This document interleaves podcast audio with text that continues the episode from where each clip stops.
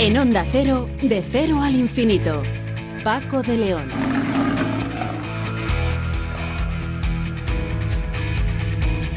Señoras y señores, muy buenas madrugadas y bienvenidos a esta cita semanal con el mundo de la ciencia, la historia, la investigación y también de la música, entre otras cosas. Un día más un día menos del confinamiento. Ya sé que la frase empieza a estar muy manida, pero es lo que hay. Hay que mantener el espíritu en todo lo alto, a la espera de que nos digan las autoridades sobre si esto va a continuar un poco más o bueno, pues se va a quedar más o menos en lo que en lo que ya sabíamos y estábamos avisados. En cualquier caso, mucha paciencia, insisto, tranquilidad, ánimo alto y a pensar que ya quedará menos y que esto pasará seguro. Bueno, aquí en De Cero al Infinito nosotros seguimos a lo nuestro, que es eh, el conocimiento y hoy vamos a abrir el programa con dos entrevistas muy interesantes a Marisol Soengas, jefa del grupo de melanoma del CENIO y a María Blasco, que es jefa de grupo de, telómeros y directora de la propia entidad del Centro Nacional de Investigaciones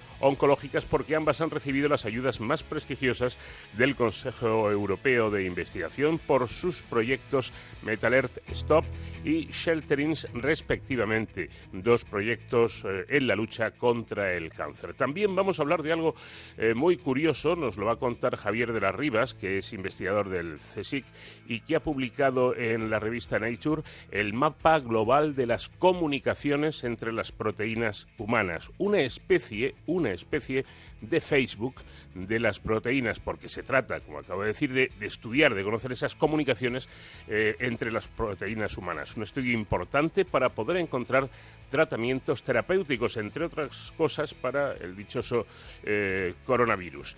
También estaremos atentos a nuestro idioma en colaboración con la Fundeo y con el lingüista mm, David Gallego y hablaremos de algunas expresiones que, eh, continuando las entregas que estamos haciendo estas semanas, tienen que ver precisamente con la pandemia. Palabras que, que de pronto se han puesto de moda incluso otras que directamente han aparecido.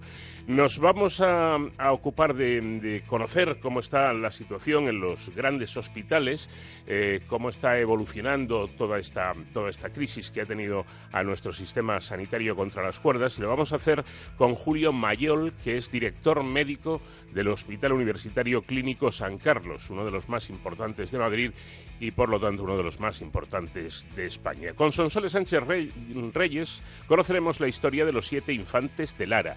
Con José David de la Fuente cerraremos hoy el capítulo que hemos dedicado, que estamos dedicando a la superconductividad. Y con Héroes sin capa hablaremos del trabajo de protección civil en esta pandemia. Todo ello adornado con la música de Sam Smith, que es hoy nuestro invitado musical, y con el trabajo a los mandos de esta Enterprise de Onda Cero del comandante Nacho García. But I still need love cause I'm just a man. These nights never seem to go to plan. I don't want you to leave, will you hold my hand? Oh, won't you stay with me? Cause you're all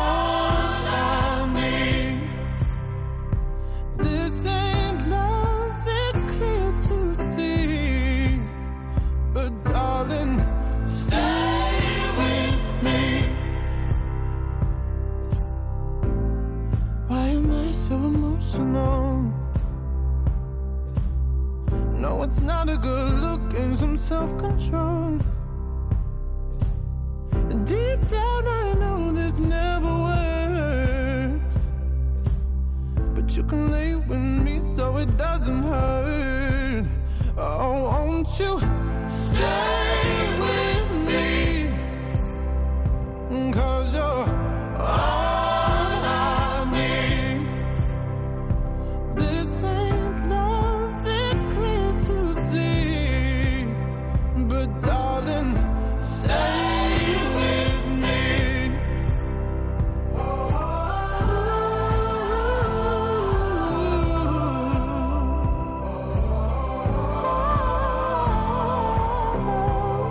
Durante estos días el coronavirus, la COVID-19, lo, acapara absolutamente todo, como por otra parte es eh, absolutamente lógico, pero, eh, y precisamente ahora que parece que vamos viendo un poquito eh, señales esperanzadoras o muy esperanzadoras, queremos aquí, en De Cero al Infinito, plasmar otra realidad, y es que la vida continúa, como todos sabemos, y que la investigación también continúa, no solamente en materia de coronavirus, sino en muchas otras, como es el, el caso de la lucha contra el cáncer y los trabajos que realizan en el CENIO, en el Centro Nacional de, Investigadores, de Investigaciones Oncológicas. Precisamente, dos investigadoras de este centro han recibido la, alegría de saber que les ha tocado un poco la lotería, porque han recibido 5 millones de euros del ERE Advanced Grants de la Unión Europea para tratar la inmortalidad del cáncer y la metástasis, eh, uno de los de las ayudas más prestigiosas del Consejo Europeo de Investigación para dos proyectos, uno que lidera Marisol Soengas, que es el Metaler Stop, y otro que lidera eh, María Blasco, que se tiene que ver con un proyecto sobre unas proteínas eh, denominadas Selterins. Eh, de todo ello vamos a hablar en los próximos minutos y vamos a empezar a hacerlo con María Soengas, que es eh, quien dirige el equipo de, melanoma del, del CNI. Marisol, ¿qué tal? Muy buenas noches. Pues hola, muy buenas noches. Bueno, su grupo, lo, primero, la enhorabuena ya se lo daba fuera de antena porque, aunque no es que hayan recibido un dinero para ustedes, para su cuenta corriente particular, sí para su trabajo y yo sé que, eh, que se alegra mucho porque es muy necesaria la, financiación, ¿no? el dinero en definitiva. Pues por supuesto, sí, la verdad es que sí. Además que es un orgullo porque se presentaban 1.881 solicitudes y estos son ya de, investigadores, en, digamos que los líderes en distintos campos. Y entonces se pasa dos fases de evaluación y que nos lo hayan concedido además a dos mujeres en el CENIO, pues, pues claro que es un orgullo. Bueno, su grupo se centra en el, en el estudio del melanoma y, ya han descrito múltiples genes que definen la identidad de este tipo de cáncer que lo hace tan metastásico eh, y ahora con ese proyecto al que antes aludíamos, el Metalert Stop, pretenden entender, si no me equivoco, eh, Marisol, cómo se originan estas metástasis eh, en un intento de poder tratarlas. ¿Cómo lo van a hacer? Pues sí, sí, la verdad es que no va a ser fácil. y de hecho, eso, eso es lo que, valoran estos, estos proyectos, ¿no? Que digamos proyectos arriesgados y, y bueno, que van más allá de, lo que es el conocimiento actual, ¿no? Entonces, nosotros lo que el melanoma es muy, muy peculiar en el contexto de metástasis, porque es el único tumor en el que lesiones de poco más de un milímetro, es que solo un milímetro de grosor, tienen la capacidad ya de diseminarse por el organismo. Entonces, lo que ha sido muy difícil es visualizar estas células, porque identificar una célula única o un grupito de células es muy difícil. Y es difícil, mucho más difícil todavía, eh, entender dónde y cuándo se van a producir las metástasis.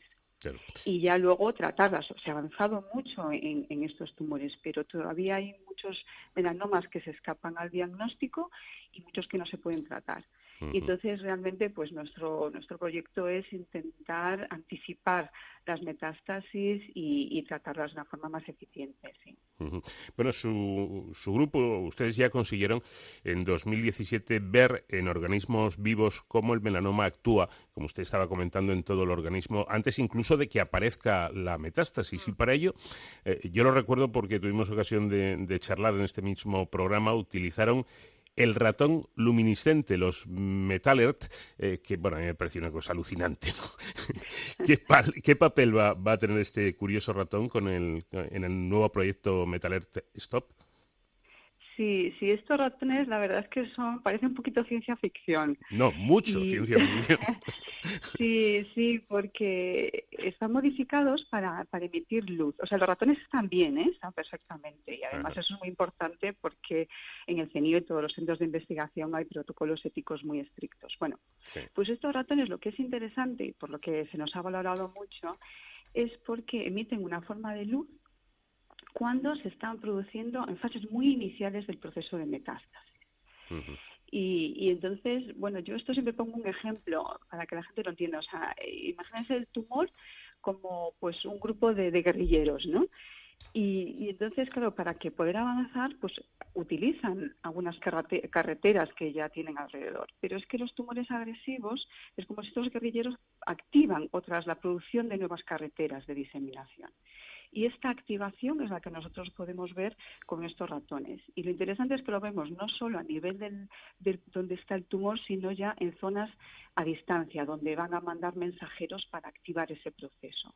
Y entonces, bueno, pues eso es como lo vamos a estudiar. Pero, pero un punto importante también es la utilización de, muestras eh, humanas, de pacientes, porque los ratones son una herramienta y una herramienta potentísima porque, porque nos permite buscar nuevos genes y nuevos tratamientos, pero luego siempre tenemos que validar en, muestras de, pacientes. Claro. Eh, mm, descubrieron también, eh, creo recordar que, que mm, eh, hay una proteína llamada Midkind que representa una posible diana terapéutica al descubrir ¿Qué es lo que contribuye a evitar que el sistema inmune reconozca esos tumores y pueda atacarlos? El, melanoma, eh, doctora Suengas, eh, ¿engaña, podríamos decir que engaña al organismo con esta o mediante esta proteína? Pues sí, bueno, de hecho me parece, o sea, tengo que, daros la enhorabuena porque que os hayáis preparado también la entrevista y que sepáis a la proteína Midkind, porque normalmente cuando o sea, los periodistas pues pues no van tan al detalle, ¿no? O sea, que enhorabuena por preparar también. Muchas gracias. Eh, sí. Bueno, pues sí, sí, Midkind es una proteína muy muy curiosa, o sea, se había descrito ya antes la proteína que muchos tumores producen, secretan y la utilizan para, eh, digamos, de metástasis. Pero nosotros le encontramos una función adicional en el sistema inmune. Y aquí, si quieres, te pongo también un poquito de, así una, analogía para que se entienda un poco eh, lo que es el sistema inmune y cómo funciona. Entonces, si pensamos en los tumores como estos, eh, así, grupo de guerrilleros, claro, por el organismo tiene, digamos, policía, ¿no? Pues tiene la policía en los, digamos, en los órganos y también circulantes, pero son pocas. Entonces, cuando un, digamos, pues un policía reconoce a una célula tumoral, lo que hace es que llama a otros compañeros, a los bomberos, a los geos, para atacar, ¿no? Y luego tienen que entrar, tienen que penetrar, atacar a las células tumorales y, luego eliminarlas. Entonces, todo ese proceso es muy complejo. Bueno, pues las células de melanoma son capaces de, evadir todo, o sea, son capaces de esconderse, de prevenir el reclutamiento de estos mm, agentes de ataque. Y luego, incluso cuando llegan ahí, pues son capaces de bloquearlos, ¿no? Y no solo eso, sino lo que es tan, tan, tan eh, complicado en este tumor es que además de de, protegerse, lo que hacen es que es como si, eh, pues, no sé, alteraran la capacidad de estas células tumorales, ¿no? y, en vez de, de, las células del sistema inmune, en vez de atacarlas, pues lo que hacen es que entonces eh, las sobornan, digamos así, para que sean apoyen el desarrollo del tumor. Mm. O sea, que no solo que las células se, escondan, sino que sobornan, digamos así, al, sistema inmune para que ahora ayude al desarrollo tumoral. Entonces, esta proteína Midkind lo que hemos visto es que es capaz de, sobre todo, de cambiar el sistema inmune, de, de atacar al tumor para favore en, en, su lugar, pues bueno, pues favorecer el, desarrollo, ¿no? y, y, por eso ha sido tan tan interesante. Sí, yo eh, hablando con, con investigadores eh, sobre el cáncer siempre he llegado, no sé si es muy ortodoxo, muy académico lo que voy a decir, pero yo creo que es bastante gráfico. El cáncer parece que es eh, que tuviera inteligencia, ¿no? Que, que, utiliza todos los recursos habidos y por haber, y como con esta proteína, como con la Midkind, sorprender y engañar nuestro sistema inmune, nuestro organismo, y de este modo colarse, ¿no? Hasta, hasta alcanzar su objetivo. Yo creo que es así, Marisol. Sí, sí, sí, es así. O sea, claro que aprovecha todas las herramientas. O sea, aprovecha que está, que allá hay el sistema inmune. Si el sistema inmune consigue llegar al tumor, lo que hace es alterarlo, eh, digamos, y, conseguir que cambie y en vez de atacar, como decía el tumor, lo que hace es que favorece el desarrollo. O sea, es todavía peor. Y entonces por eso es tan, tan importante entender cómo ocurre ese diálogo entre las células tumorales y las células del sistema inmune, ¿no? que está alterado. Y, qué factores de, favorecen esos procesos. Bueno, pues para, para, terminar, si le parece, me gustaría que nos hablara de esa hipótesis en la que están trabajando para establecer una relación entre la metástasis y determinados factores de riesgo ambiental. Sí, sí, los factores, eso es muy importante en el, melanoma, porque hay un componente inicial genético, o sea, digamos que hay pacientes que están, personas que están más predispuestas al desarrollo de los melanomas. Luego hay otro componente que siempre hablamos, que es la exposición solar, quemaduras solares. Por eso es muy importante protegerse del sol, porque el sol induce eh, mutaciones, alteraciones, que eso bueno, pues puede favorecer el desarrollo tumoral. Pero eso ya se conocía y se conoce bastante. Pero nosotros lo que queremos ir es a otros aspectos que no se conocen. Y como decía, sobre todo en cómo estas células tumorales sobornan, digamos así, al sistema inmune. ¿Cómo lo hacen ahora, eh, digamos, favorecer el desarrollo tumoral? Y, ahí hemos encontrado también nuevas eh, rutas que, que, bueno, pues que parecen predisponer todavía más al desarrollo de tumores. Entonces, bueno, pues estamos estudiándolas. Bueno, pues eh, a partir de ahora, eh, Marisol Soengas y todo el equipo que ella dirige dispone de dos millones y medio de, euros gracias a este reconocimiento, el, el, ERC, el más prestigioso del Consejo Europeo de Investigación, para seguir en estos trabajos tan interesantes y, y tan necesarios. Eh, Marisol, le voy a dar la oportunidad de conocer a una colega, de conocer, no, de saludar a una colega suya que creo que conoce bastante, que es María Blasco, que ya nos, nos está escuchando. Sí, sí, claro. Bueno, María es la directora de, nuestro centro, es una gran referente internacional en, bueno, en telómeros, en otros aspectos también de cáncer y en el apoyo de la mujer investigadora. O sea, sí, claro que sí. Eh, ¿María es una buena jefa? Bueno, sí, es una, es una jefa... Le, está escuchando, ¿eh? Le está escuchando. sí, pero aunque no me estuviera escuchando, también lo diría. Lo mm. que María tiene es una capacidad que yo se lo digo siempre, una capacidad de trabajo impresionante, porque, o sea, llevar un, grupo de investigación muy potente como el que ella lleva, además dirigir el CENIO, que es un centro, pues claro, con muchísimos investigadores muy complejo y sobre todo ahora en momentos de crisis, pues también, o sea, que, que sí, sí, sí. María Blasco, buenas noches. Hola, buenas noches. gracias, Marisol, por tus palabras. bueno, yo... Es verdad, es verdad. ¿eh? Sí, ha dicho, ha dicho, y lo ha escuchado usted, eh, María, que, que, que, usted es una buena jefa, pero que lo diría aunque no le estuviera escuchando. O sea, que algo de verdad habrá en eso, o mucha verdad, ¿no? Bueno, pues eh, la verdad es que me alegro. Eh, intento hacer mi trabajo lo mejor posible. Bueno, pues eh, vamos a despedir a, Marisol Soengas agradeciéndole estos minutos que nos ha dedicado, deseándole muchos éxitos en su investigación, ahora apoyada con, con, ese premio, que no deja de serlo, del Consejo Europeo de Investigación. gracias, Marisol Soengas. Un fuerte abrazo. Pues muchas gracias. No hemos hablado de tratamiento, también tenemos tratamientos. ¿eh? ¿Ah, sí? otro día, otro día os cuento. sí, porque los ratones también los podemos apagar y podemos, o sea, ver cómo, cómo eh, bueno, pues, eh, digamos, favorecer el, tratamiento de estos tumores. Bueno, pues tiempo al tiempo, que ya, habrá momento de hablar de, ese otro aspecto también importantísimo. Gracias, Marisol. Muy bien, gracias. Bueno, y con María y con María Blasco, que es una experta en, telómeros y que es además la, directora del, del CENIO, vamos a hablar sobre la parte que, que a ella le corresponde. En primer lugar, eh, María, ¿qué son las proteínas selterinas? Sí, bueno, antes de hablar de selterinas tengo que hablar de lo que es un telómero. Los telómeros son unas estructuras que protegen nuestro material genético, son esenciales para la vida. Y se ha hecho la analogía de que el telómero sería como el plástico que hay al final del cordón del zapato. Si el cordón del zapato es el ADN, que es esencial para la vida, el plástico al final es el telómero. Pues bien, este plástico está formado por unas proteínas que son estas shelterinas. Eh, shelterina viene de, inglés de, protección, ¿no? Entonces son las proteínas que protegen eh, nuestros cromosomas y que son esenciales para la vida. Esos telómeros, eh, y ese ejemplo que, ha puesto María Blasco es, es eh, muy bueno, mm, son responsables de, muchas cosas que vamos a tratar de, ir conociendo. Pero en primer lugar, una cosa que me llama la, atención, ¿las células cancerígenas, María Blasco, son inmortales? Sí, esto es una de las cosas que, que aprendimos eh, hace más tiempo, casi de las primeras cosas que aprendimos de las células del cáncer, que es que cuando se, aislaban de pacientes de cáncer y se ponían a crecer en el laboratorio, pues se veía que, eran inmortales, que se podían dividir de manera inmortal. De hecho, las primeras células que se aislaron, se aislaron de una señora que se llamaba Henrietta Lacks y se llaman células GELA de Henrietta Lacks y están en los laboratorios de todo el mundo todavía dividiéndose cuando se aislaron en los años 50 del siglo pasado, es decir, que son potencialmente inmortales, mientras que las células sanas son mortales. Se dividen unas pocas veces y después eh, no pueden dividirse más veces, eh, entran en un estado que se llama senescencia, que las células como que envejecen y ya no son capaces de dividirse más veces.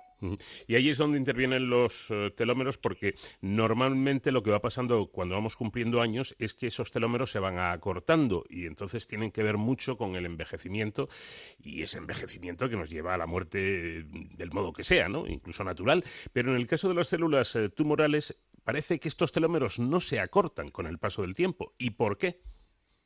Eh, sí, efectivamente, las células normales sanas de nuestro organismo, pues cada vez que se tienen que multiplicar para regenerar un daño, cada vez van haciendo sus telómeros más cortos, se van perdiendo los telómeros.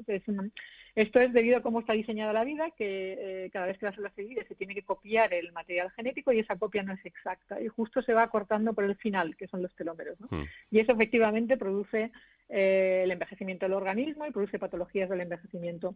En cambio, en el cáncer, las células del cáncer, entre muchas otras cosas que hacen, pues también se tienen que asegurar que van a tener telómeros suficientemente largos para ser capaces de dividirse de manera inmortal. Y esto lo consiguen activando una proteína, que es una especie de máquina molecular de hacer telómeros, que se llama telomerasa, que es la que, la que es capaz de alargar los telómeros eh, en las células del cáncer. La telomerasa se activa de una manera aberrante en el cáncer. Normalmente en las células normales no hay telomerasa y las células del cáncer la vuelven a despertar. Esto es una proteína, un gen, que funciona cuando somos embriones, cuando se forma el embrión eh, y de ahí va a salir un, un ser vivo nuevo los telómeros de este ser vivo tienen que resetearse, tienen que volver a alargarse para tener una vida normal y eso lo hace la telomerasa. Pero después la telomerasa se apaga y ahí es cuando los telómeros empiezan a cortar. El cáncer lo que hace es volver a despertar este, este gen que funcionaba en el embrión, que es la telomerasa. Bueno, y usted y su equipo del CENIO ya han conseguido alargar los telómeros en ratones, evidenciando, por cierto, resultados muy interesantes de los que ya hablamos en este programa con usted. El proceso inverso, acortar los telómeros en las células cancerígenas, debe ser, por tanto, algo en principio viable, no sé yo. Supongo que es en lo mm. que están ustedes en este momento, ¿no? Sí, sí, sí, sí. Esto es una, eh, una de las propiedades universales del cáncer, eh, es precisamente la, capacidad que tienen las células del cáncer para mantener sus telómeros. Entonces, eh, de hecho, se han realizado varios intentos ¿no? de, de, bloquear esta actividad telomerasa, ¿no? por ejemplo, que he mencionado antes, y esto no ha funcionado muy bien, porque desde que se bloquea la telomerasa hasta que los telómeros se acortan, pues pasa un tiempo. No es una muerte inmediata de la célula tumoral. Entonces, nosotros lo que hemos hecho en el CENIO es una aproximación completamente nueva, que es eh, no bloquear la telomerasa, sino que directamente destruir este plástico protector, estas shelterinas. Entonces nos hemos dado cuenta en modelos animales que cuando eh, eliminamos cualquiera de estas shelterinas se deshace la estructura protectora, el plástico, y las células paran en seco, eh, paran de manera inmediata, con lo cual somos capaces de frenar pues, crecimientos de tumores muy agresivos, como tumores cerebrales, tumores de pulmón agresivos, vemos que es eh, una terapia, digamos, que es muy, muy efectiva en frenar el crecimiento tumoral, ¿no? Y eso es lo que estamos, eh, lo que vamos a desarrollar con este, con este proyecto, ¿no? A ver si me he enterado yo bien, eh, profesora. Su equipo ha sido pionero en proponer las selterinas como posibles dianas contra el cáncer, pero aún desconocen el mecanismo mediante el cual estas proteínas inducen el desarrollo de, de tumores. Imagino, imagino que esa es la clave para desarrollos terapéuticos.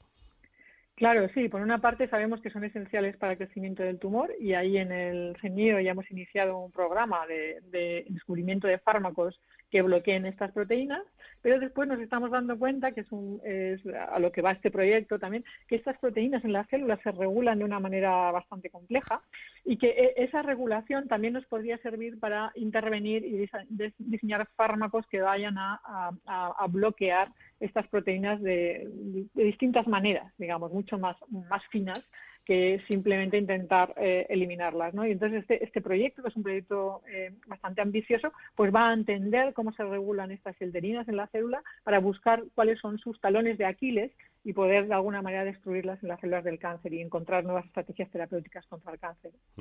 Otro de los propósitos de su trabajo es descubrir qué papel tienen estas proteínas en, las llamadas células madre tumorales, que son las responsables de generar nuevos tumores. Creo que ya eh, estudiaron esto, eh, si no me equivoco, en 2017, ¿no? Sí, nosotros nos hemos dado cuenta que eh, algunas de estas enterinas son, son muy importantes para las células madre. Las células madre son las que las que regeneran nuestros tejidos cada vez que hay un daño, ¿no? Eh, son muy importantes y eh, eh, también es muy importante para estas células tener sus shelterinas, digamos, intactas, ¿no? como sabemos ahora que el cáncer en parte vuelve a reproducirse con el tiempo porque pueden quedar algunas células madre del cáncer que se llaman, que serían células del cáncer con propiedades de célula madre, con propiedades de regeneración, pues eh, esto es una oportunidad también porque nos dice que si bloqueamos las shelterinas no solo vamos a bloquear el crecimiento de las células tumorales, eh, sino también de las células madre del cáncer, que serían las que serían capaces de volver a regenerar el cáncer, ¿no? Con lo mm. cual eh, también estamos estudiando la regulación de estas shelterinas en células madre, porque eso también va a ser relevante para, para impedir que el tumor vuelva, ¿no? Con el tiempo. Bueno, hablábamos de esos 5 millones que mm, va a ofrecer al, CENIO el Consejo Europeo de Investigación, dos, la mitad para cada una, ¿eh? Eh, dos millones y medio para Marisol Suengas, dos y medio para, para María Blanco, no para ellas obviamente, sino para este trabajo tan, tan interesante. Pues eh, deseamos que mm, ese dinero les dé la posibilidad de avanzar muchísimo a partir de, de ahora y que sigan con, con este trabajo tan, tan interesante y como le decía a Marisol también, no solo interesante, sino necesario en esta lucha contra el cáncer. María, un placer que nos haya atendido. ¿eh?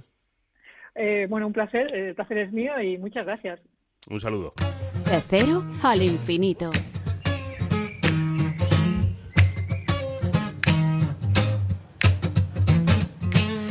Say that you're leaving, but I don't think I can let go. When you put the phone down, I began to cry. What are you to do when the person that you love just says no? Boy, get yourself together, move on with your life.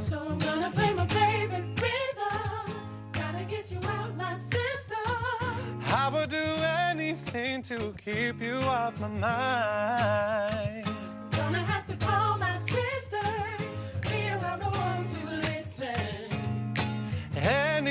Anything y hemos hablado en este programa de las proteínas, esas piezas básicas de la maquinaria molecular de nuestro cuerpo.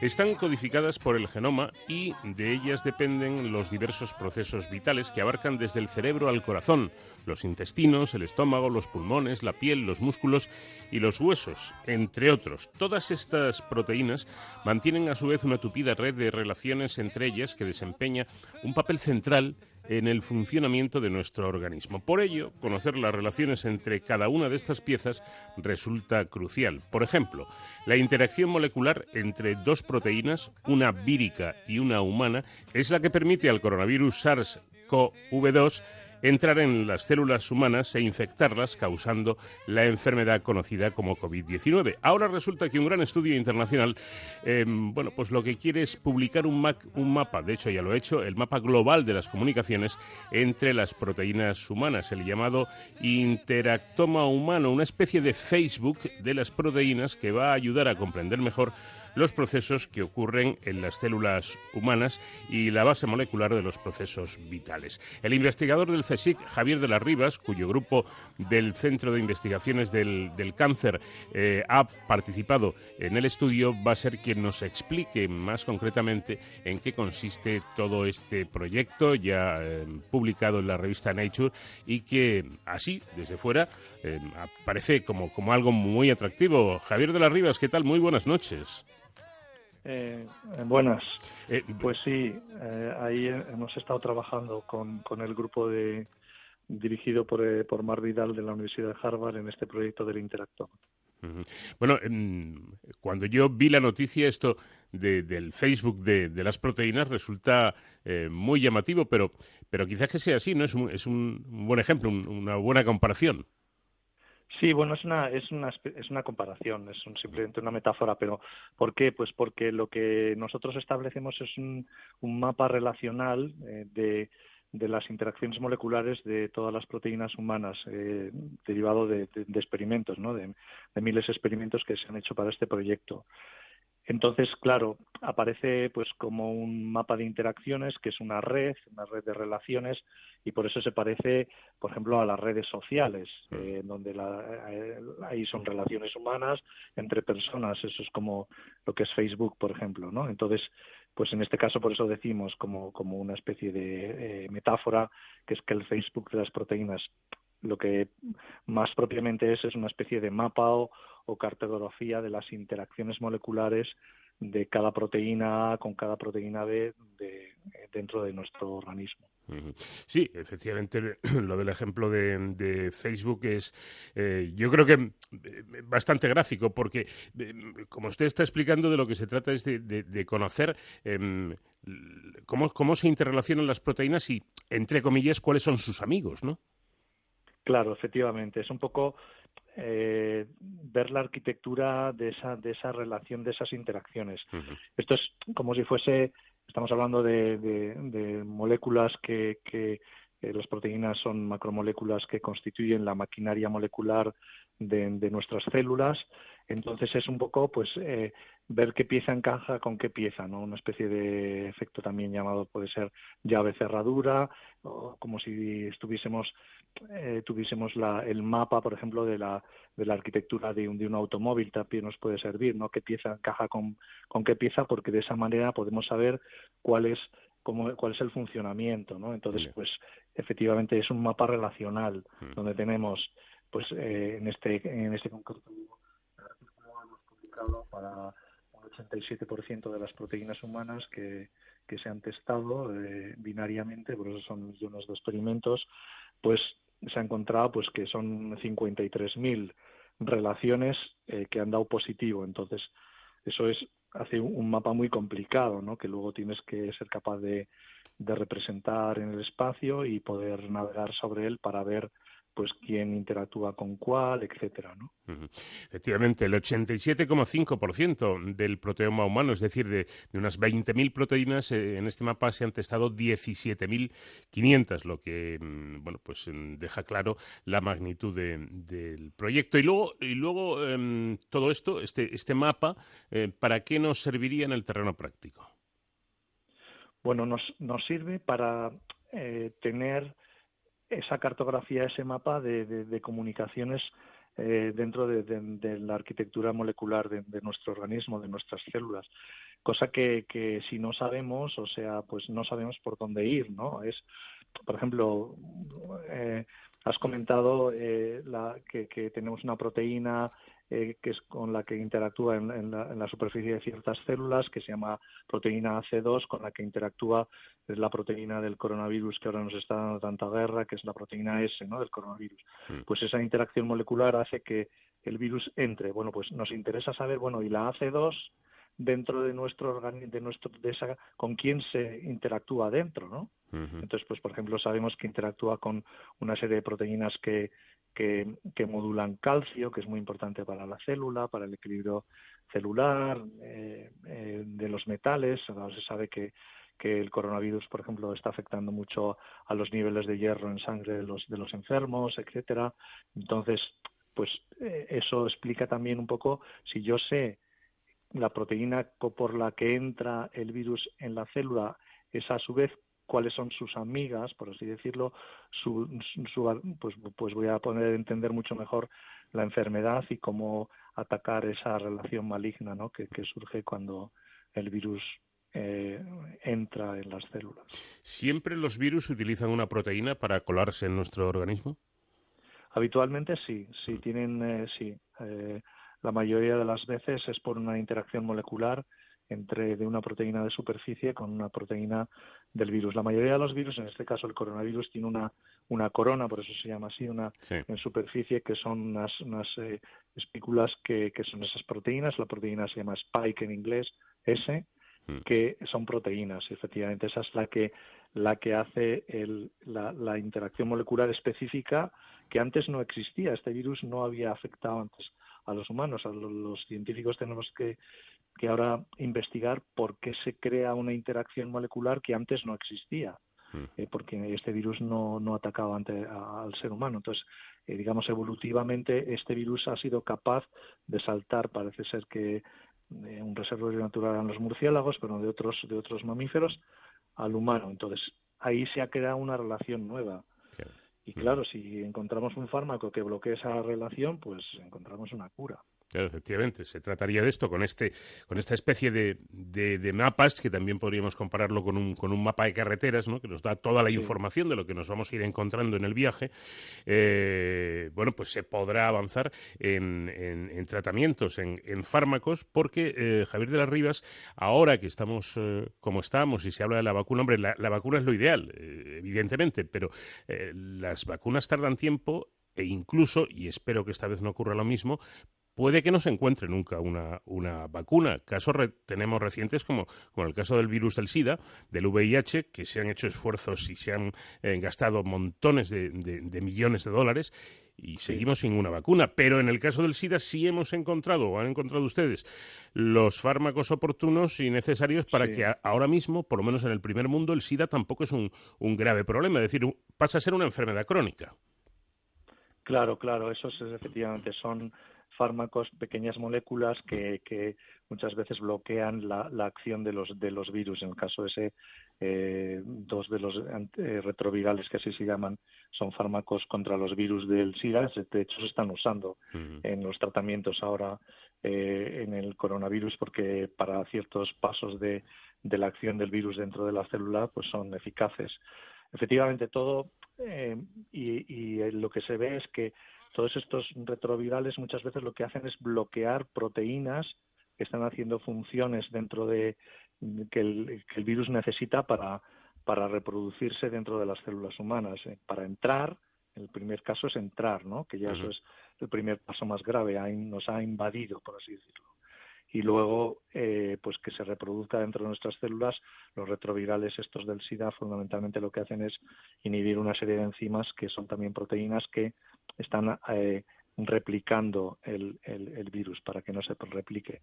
Pero esto por ejemplo también uh, se habla mucho de la hidroxicloroquina.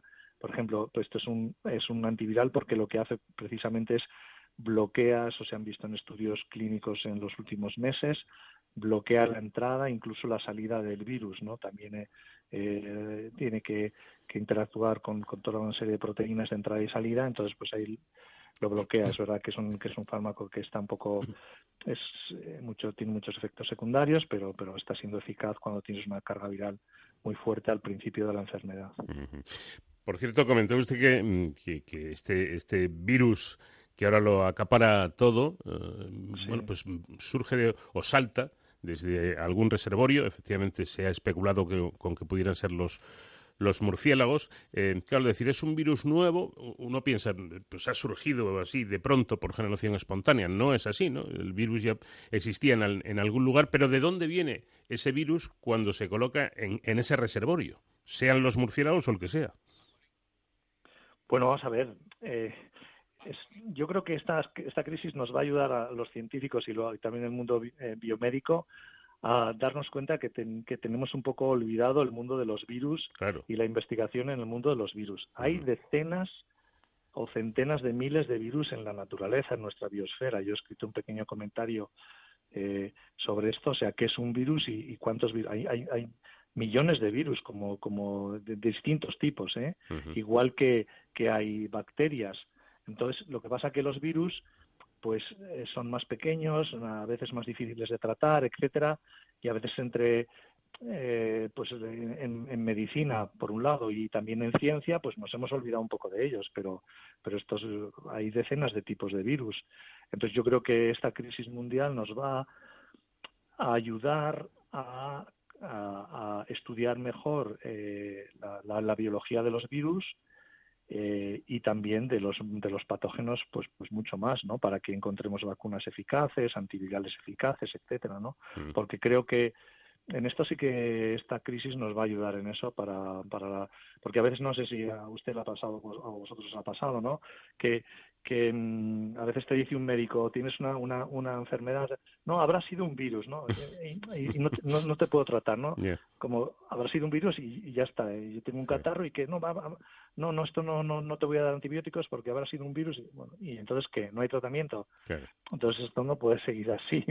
No, yo, fíjese que yo, yo a, un, médico con el que tengo mucha amistad eh, le decía, vamos a ver, vosotros los médicos es que sois la pera, ¿no? Porque cuando mm, efectivamente ocurre esto de que te encuentras mal y no te dan un pronóstico, no te saben decir, eh, te, lo achacan a, un virus. Y digo, vamos a ver, que los médicos decís, es un virus cuando no tenéis ni idea de lo que, de lo que nos está pasando.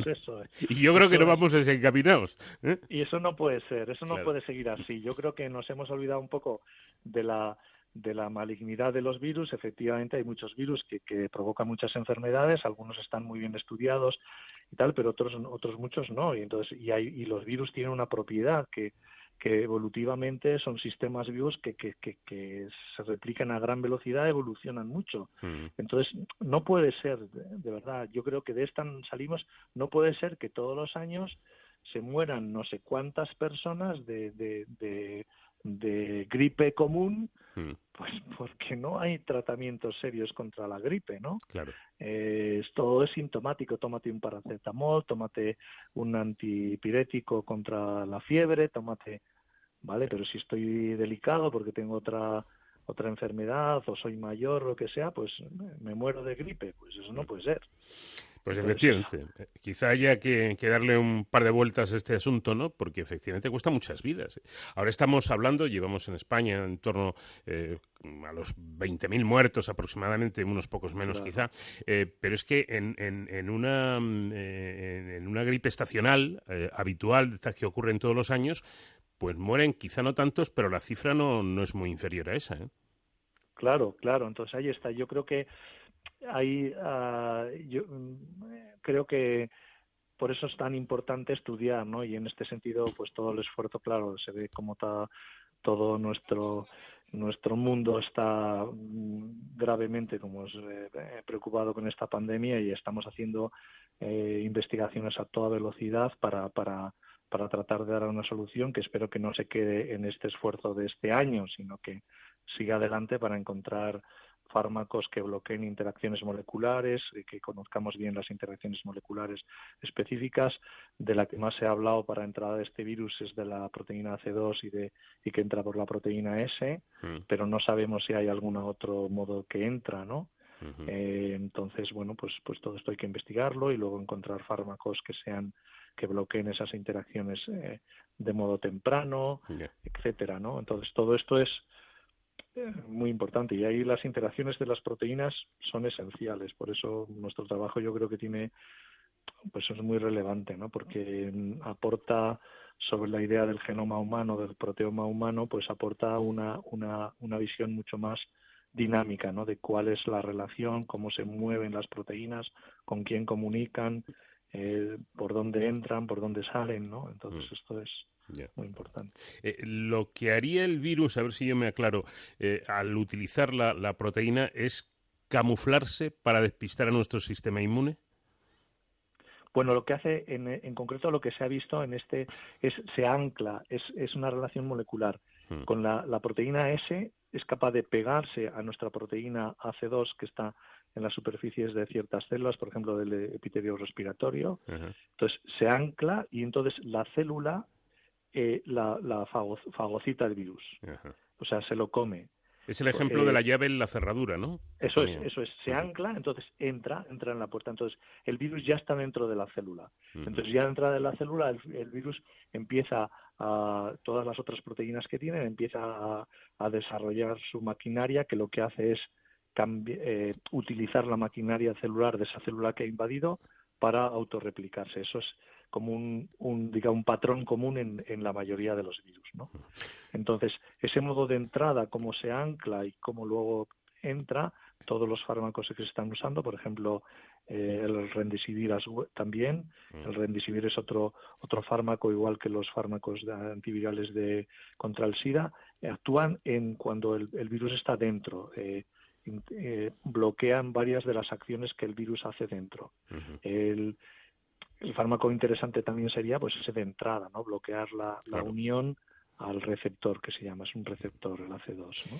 Y una última, una última cuestión, Javier. Eh, estamos leyendo tantas cosas y escuchando tantas cosas estos días que uno ya sabe, no sabe a cuál hacer caso y a cuál no. he leído y además en, distintos sitios eh, que algunos, algunos opinan que esta crisis que estamos padeciendo es un, un aviso que nos lanza la, la naturaleza porque quizás seamos muchos y estemos eh, en, muchos, en muchos casos, eh, hombre, no voy a decir hacinados, pero sí agolpados en distintos núcleos de, millones de habitantes eh, y luego el maltrato al planeta y que todo esto podría influir. ¿Realmente esto se le puede dar alguna verosimilitud o, es una tontería? Hombre, no sé, yo son elucubraciones, yo ahí no, mm. no, no entro, no, no, no sé, vamos a ver, yo creo que las infecciones víricas eh, y, pandemias de este tipo han existido siempre. Ahora se han hecho relatos históricos cada vez más mejor documentados y tal. Y, hay momentos en que hay esa eclosión porque porque un sistema maligno, un sistema vírico muy agresivo, de repente entra en una en una en un ecosistema que es el ecosistema humano nuestro mm. que, que, estaba virgen por así decirlo no entonces de repente hay una mortalidad y mata a miles de, de, personas y afecta a miles de personas porque, porque nuestro sistema inmune no reconocía, no conocía y no está preparado para este nuevo agente eh, patógeno. Eh, yo creo que eso es lo que ha pasado. Entonces, eh, esto en la naturaleza cada cierto periodo pasa, ¿no? Ha pasado antes con el con el eh, con el MERS, con el SARS anterior, mm. pero con menos potencia, no este virus efectivamente se ha demostrado que es muchísimo más agresivo eh, y, infectivo que, que otros, pero bueno, no sé, yo creo que a veces los historiadores hacen ilucuraciones, ¿no? Yo yo estos días he releído nos echan a los españoles la culpa de que cuando llegamos a América matamos a indios. Qué gran mentira, ¿no? Nosotros no, o sea, lo que pasa es que los españoles, ahora todos los niños son bautizados, perdón, bautizados, esto, ¿cómo se llama? Vacunados con, con, contra las tres, eh, lo que se llama la triple vírica, ¿no? Eh, la varicela, la viruela, el sarampión. Mm. Todos somos eh, vacunados y ya son enfermedades que han desaparecido.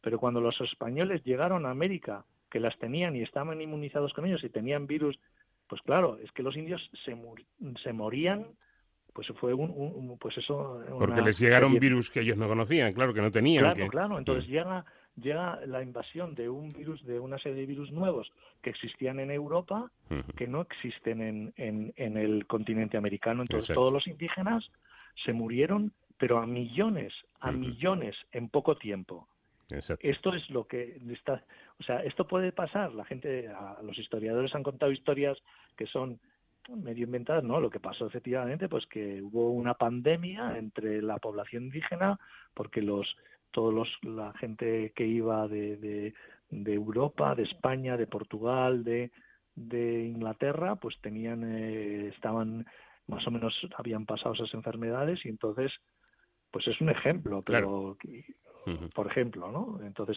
esto ha pasado. Mm, que estemos más hacinados y todo esto, yo bueno, creo que eso, no sé, son un poco elucubraciones.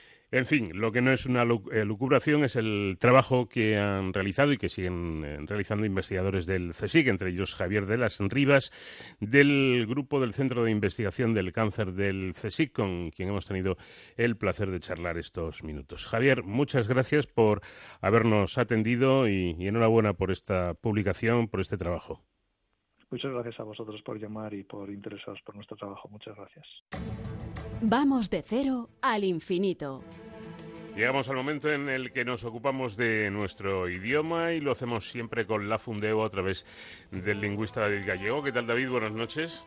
Hola, muy buenas noches. Pues vamos a continuar con estos capítulos que estamos dedicando a la terminología eh, que estamos, eh, nos estamos empezando a acostumbrar con todo esto del coronavirus, porque otra, otra parte de esta, de esta crisis es la lingüística. Hombre, evidentemente las hay muchísimo más importantes, pero esto no deja de ser una, una curiosidad. Y, por ejemplo, David, nos estamos eh, acostumbrando a escuchar mucho a los políticos hablar eh, de escenarios. El término escenario, en este caso, referido a la posibilidad de algo. Sí, ese uso de escenario en realidad correcto es correcto, no es que se pueda censurar, la cuestión es que muy, muy a menudo se está abusando, ¿vale? Se está abusando de, este sustantivo.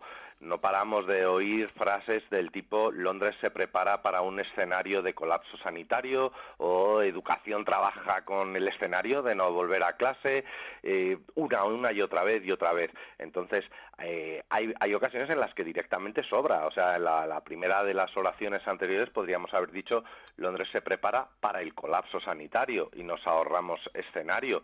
Y en otras ocasiones pues lo, lo puedes eh, sustituir con educación trabaja con la posibilidad de no volver a casa. Eh, entonces, eh, hay distintas opciones para no estar continuamente empleando este sustantivo. Puedes emplear hipótesis, supuesto, caso, ¿de acuerdo? O sea, es que hay, hay muchas posibilidades, situación, momento. No es, por lo tanto, que esté mal utilizado el término escenario, pero efectivamente empieza a haber ya un abuso de él y hay otras eh, opciones de, dentro de nuestro idioma. Bueno, y debemos usar mayúscula inicial cuando escribimos eh, algún medicamento. Aquí depende, o sea, lo que es el nombre del medicamento en sí, el medicamento genérico, ese se escribe en minúscula, desde el ibuprofeno, que por poner algo eh, conocido, hasta el eh, favipiravir, que es menos conocido, pero es un, antigrupa, un antigripal que se está empleando como prueba contra el coronavirus, ¿no? Bueno, pues eh, los, los genéricos, por así decirlo, se escriben con minúscula sí se escriben con mayúscula los nombres comerciales de eh, las marcas eh, de, estos medicamentos, ¿vale? O sea que amoxicilina, por ejemplo, sería con minúscula, puesto que es el principio activo, y el amoxil, pues eh, que es una marca, sería con, mayúscula, ¿no? exacto. O el paracetamol es eh, en minúscula y el gelocatil, que tiene paracetamol, va con mayúscula. A veces, a veces ocurre que la marca se convierte en algo tan potente, el, nombre comercial, que eh, es como si fagocitara todo, ¿no? Por ejemplo, no tiene nada que ver, pero en los pañuelos de papel eh, todo el mundo decimos Kleenex independientemente de la marca que sean, cuando Kleenex en realidad es una marca. Sí, efectivamente. Eso es lo que se conoce como lexicalización de una palabra. Cuando una palabra que en un principio es una, una marca pasa a emplearse para denominar a todos los eh, elementos de esa especie. Es el caso de los cleaners que eh, ya se emplea para referirse a cualquier pañuelo desechable o es el caso del Rimmel que era una marca y se emplea para cualquier tipo de pintalabios, de barra de labios. Queda dicho, cuando nos referimos cambiando de asunto y volviendo a, esto que tiene que ver con la medicina, a, una práctica muy común en, medicina que es la clasificación de pacientes para establecer prioridades, eh, que esto no es que se haga ahora con esto del coronavirus, se hace habitualmente. Eh, hablamos de triaje, pero ¿debemos escribir esa palabra con J o con G?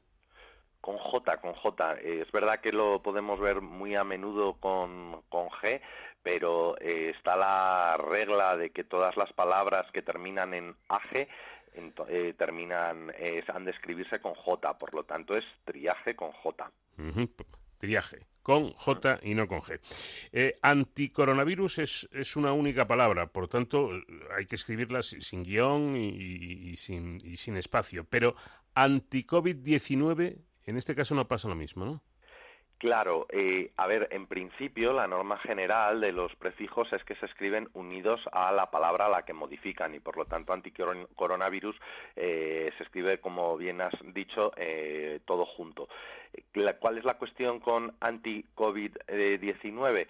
que ahí el acrónimo es una sigla, empieza por mayúscula, entonces sí que se escribe con un guion intermedio para distinguir entre anti que se escribe con minúsculas y el COVID que se escribe con mayúsculas.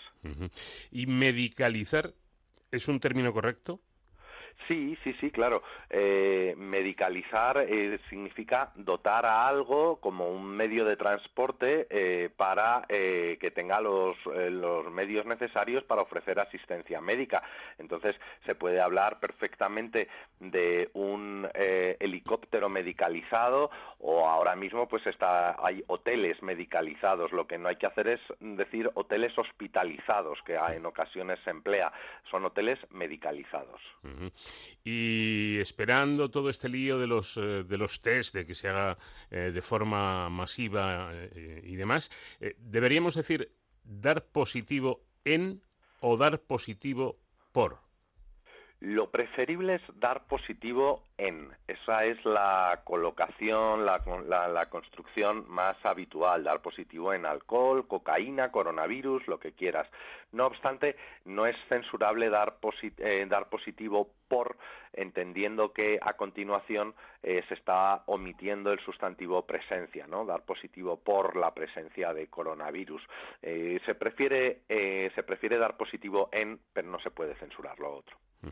Bueno, si hay algo que tiene claro todo el mundo, que tenemos todo el mundo clarísimo, es que estamos en estado de alarma. Pero ese estado eh, hay que escribirlo con, mayúscula inicial, aunque no sea al, comienzo de, frase, o, con, o con minúscula hay que escribirlo con minúscula, por muy alarmante que sea la situación y por mucho que queramos llamar la atención eh, al respecto, eh, ya estamos todos más que enterados de que estamos en ese estado.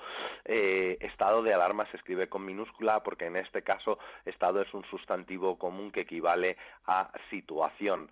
Se escribe estado con mayúscula cuando nos referimos a la institución, a la organización, a la forma de gobierno, ¿de acuerdo?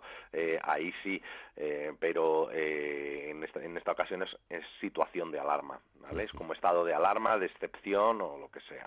Pues por muy em, espectacular que resulte, Estado, en este caso, hay que escribirlo con minúscula. Y para terminar, eh, todos sabemos también que la información está corriendo a una velocidad tremenda y en, cantidades ingentes, ¿verdad?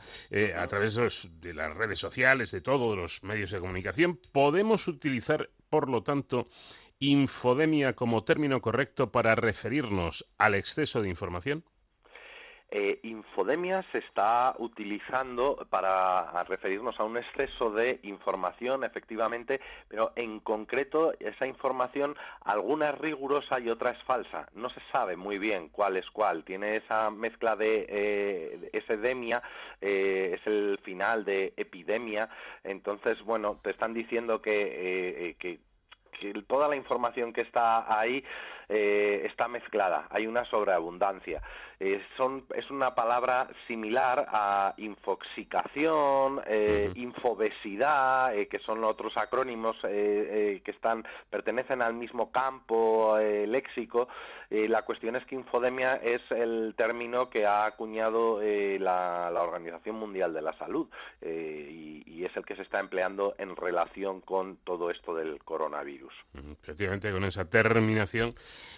pues eh, adquiere mm, eh, un significado no precisamente bueno, ¿no? sino más bien lo, lo contrario. Sería algo así como, como una infección ya de, tanta información que recibimos y como bien indicaba David Gallego, a veces, al haber tanto volumen de información, pues puede haber de todo, ¿eh? eh lo estamos comprobando, los bulos, eh, las fake, todas estas cosas. Claro, continuamente estamos rodeados de noticias falsas que al final el problema que tienen es que generan desorientación, no puedes tomar las, las, medidas adecuadas, ¿no? Entonces es, es un problema en sí.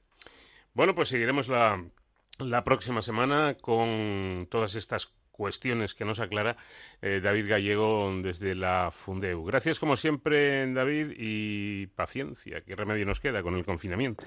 Paciencia, ojalá, ojalá vaya levantándose poco a poco esta cuestión del confinamiento, sí. Seguro que sí. Un abrazo.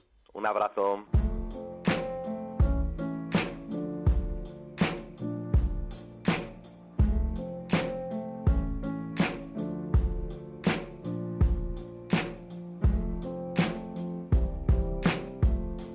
En Onda Cero, de cero al infinito. terminamos nuestra primera hora, pero aquí en De Cero al Infinito nos quedan todavía muchos asuntos que tratar y que comentarles.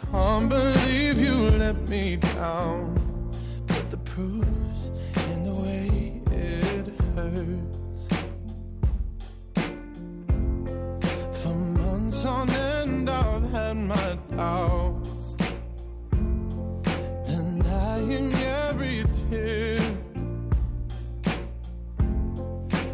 wish this would be over now, but I know that I still need you here. You say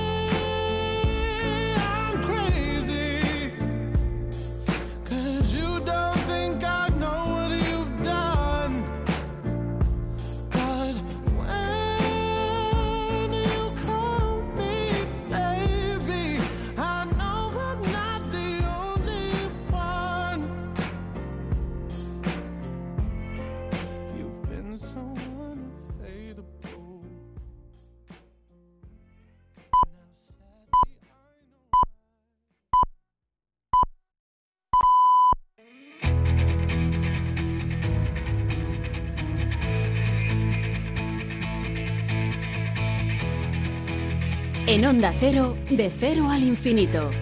Paco de León. Seguimos navegando por el mundo del conocimiento en De Cero al Infinito y con muchas paradas que tenemos que hacer en el Hospital Universitario Clínico San Carlos, donde hablaremos con su director médico. Eh, nos pararemos también en la historia con Sonsoles Sánchez Reyes, que hoy nos hablará de los siete infantes de Lara. Hablaremos de superconductividad con José David de la Fuente y nos ocuparemos del trabajo que realiza Protección Civil en estos días de crisis dentro de la sección Héroes sin capa.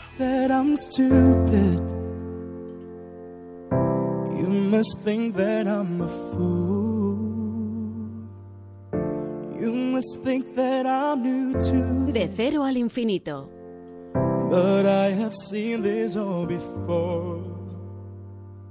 I'm never gonna let you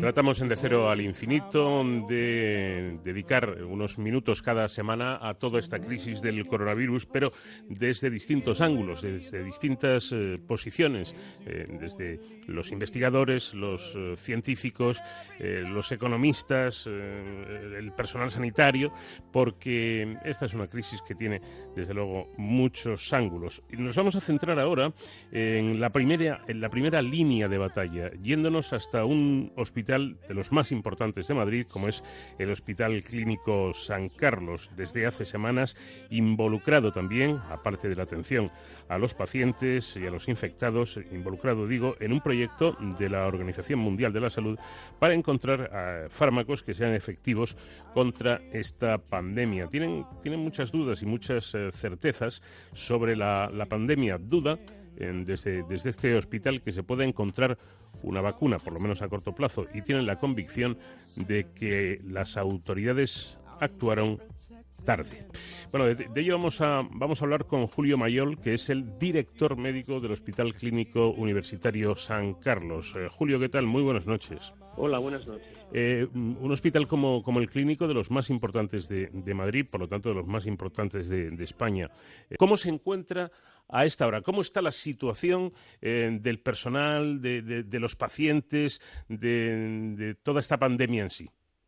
Bueno, pues la verdad es que hemos notado una- un descenso de la afluencia de pacientes con sospecha de infección por el coronavirus eh, en los últimos días, que es la consecuencia del confinamiento estricto que se ha producido en las semanas anteriores, que eh, ha hecho que tengamos menos presión en urgencia. Todavía tenemos presión en las plantas, pero estamos ya reduciendo el número de pacientes que tenemos ingresados. Por un lado, porque muchos son derivados al hospital IFEMA y en otras ocasiones porque podemos dar de alta ya enfermos que se han recuperado de la infección y todavía nos queda un poco más de presión en las UCIs. La estancia media de los pacientes que ingresan por urgencias y que eh, tienen una forma menos grave de la enfermedad es aproximadamente de siete días. De manera que si disminuye un día, a los siete vemos, eh, la presión en urgencias a los siete días vemos descenso del número de ingresados en la planta, pero tarda dos o tres semanas en que eso se vea en la UCI. De manera que en el flujo de pacientes, muy bien en la urgencia, menos bien en la planta y algo peor en la UCI. A toro pasado, por fortuna, eh, Julio, mm, eh, hemos visto, se ha comentado que ha habido momentos en, los hospitales realmente caóticos, ¿no? Que, se, les, se les desbordaba la cuestión. Muy, muy, difíciles, claro. Bueno, pero esto se sabía desde el principio. Cuando se empezó a hablar de aplanar la curva, era exactamente por esto. Hmm. Porque nuestro sistema está dimensionado para una determinada afluencia de pacientes. Cuando se sabe que van a aumentar el número de pacientes que vienen a los hospitales con cuadros moderados o graves por encima de lo que es normal, se sabe que esto es como los ríos, se desborda. Es decir, no ha pasado nada que a priori no se supiera que iba a pasar. Ese era el esfuerzo por aplanar la curva, porque parece que eh, alguien se olvida. Lo de aplanar la curva tenía como objetivo que no pasara esto. Claro. Eh, aprovechando que, estoy hablando con un médico, con un clínico, por lo tanto, eh, hemos visto y hemos eh, leído mm, casos de, que han contado los, propios pacientes realmente tremendos, que, han logrado salvar la vida, han sido dados de alta, pero cuentan que la experiencia ha sido realmente horrorosa. O sea, que esto de, no, esto es una gripe, eso era más bien mentira, ¿no? Esto, esto te dejaba doblado completamente. Bueno, em, hay un gran volumen de pacientes atendidos, muchos de ellos en atención primaria, que han tenido algunas formas menos graves y que son una infección vírica eh, en, algunas, en algunos aspectos parecido a la gripe, poco importante, pero el número de pacientes más graves es superior al de una gripe normal. Y claro, esto es lo que se ha visto. Normalmente, durante las épocas de gripe, que en nuestro, en nuestro país, en mi hospital, la época de gripe empezó justo después del Día de Reyes y, se alarga hasta el mes de febrero normalmente, vemos un, incremento de afluencia. De hecho, tenemos que aumentar la cantidad de profesionales que, que se dedican a esto, pero eh, y, se produce mortalidad también, pero nunca nos vemos sobrepasados porque tiene una cierta elasticidad. El sistema, los hospitales, atención primaria, en este caso la elasticidad no era posible, con lo cual hemos tenido que ampliar nuestra capacidad muy por encima de lo normal. No es que el sistema no esté preparado para responder a lo habitual, lo que no está preparado es para responder a un aumento de demanda de la cantidad que se ha producido en este caso. yo creo que eso es lo que nos ha quedado claro a, todos, incluso a los que no tenemos nada que ver con la, con la medicina, ¿no? que el mayor problema de esta pandemia es que se han dado mm, muchos casos, pero todos a la vez. Si, esto se hubiera eh, producido a lo largo de seis, siete meses, pues la situación no hubiera sido, desde luego, ni, ni parecida. Bueno, vamos con otra cuestión eh, que mm, parece que todo el mundo la quiere sortear, sin tratar de de buscar, de buscar culpables, porque seguramente no será culpa de uno ni de dos, sino de, un conjunto de, cosas, pero yo creo que a estas alturas es importante, sobre todo para aprender, por si hay otra siguiente, eh, qué es lo que ha pasado, porque dicen los políticos, hombre, no, es que nosotros no sabíamos, no estábamos preparados, pero no solo los españoles, eh, los franceses y los alemanes y los italianos, mm, a ver, si resulta que había em, advertencias de la OMS desde el mes de enero, eh, si no están preparados es porque quizá no le han dado importancia al asunto y no, y no se han querido preparar. No sé qué opina usted. Eh, evidentemente se han producido errores a la hora de evaluar los números y la importancia de la epidemia. Se han producido errores, diferencias de criterio y errores que estamos pagando después. En la vida uno toma decisiones y vive con las consecuencias. Evidentemente, Boris Johnson ha reconocido, eh, reconoció sus errores, cambió de estrategia y ha pagado eh, las consecuencias. Eh, el presidente Macron lo ha reconocido públicamente y parece que aquí empezamos a reconocerlo públicamente. No reconocer los errores, cualquier sea la intención, no reconocerlos es totalmente inútil, porque es que la realidad es tozuda, es muy tocida y lo es fundamentalmente en los países de Europa Occidental, estamos recibiendo un golpe tremendo, el Reino Unido, Francia, España, Italia y Alemania, aunque no lo parece, y Estados Unidos. ¿Y por qué esto es diferente a lo que ha ocurrido en Corea? En China, en China es un poco diferente. Primero, no sabemos exactamente los números y segundo, claro, 50 millones para China no es nada, dentro de 1.400 millones de habitantes. Eh, pero en 50 millones fueron estrictos, muy estrictos. Pero fundamentalmente en países eh, de, Asia, las decisiones se han tomado mucho más hacia el conjunto que teniendo en cuenta al individuo. En las sociedades más ah, de Europa Occidental, en Estados Unidos, el individuo prima mucho y es muy difícil tomar decisiones que suponen eh, cuestionar libertades, evidentemente. Y ese es un balance complejo. Quizá la, economía ha tenido que ver para mal en este caso. Quiero decir, cuando sucedió lo de la gripe A, que eh, entonces sí, las autoridades actuaron inmediatamente, se compraron eh, millones de dosis de, vacunas y luego, claro, se hizo la crítica, dice, pues, pues, y ahora todas esas vacunas hay que tirarlas con el dinero que han costado porque la posible epidemia o pandemia se quedó en nada. Eh, ¿Eso puede haber influido en que ahora las autoridades hayan dicho, bueno, bueno, por mucho que diga la OMS, no vamos a esperar un poco a ver qué pasa? Y cuando han querido reaccionar ya la tarde. Este es un problema con las pandemias y el comportamiento de los liderazgos. Mm, hay, pensadores que ya han demostrado, que ya han, proclamado los problemas de la falta de liderazgo en situaciones como esta.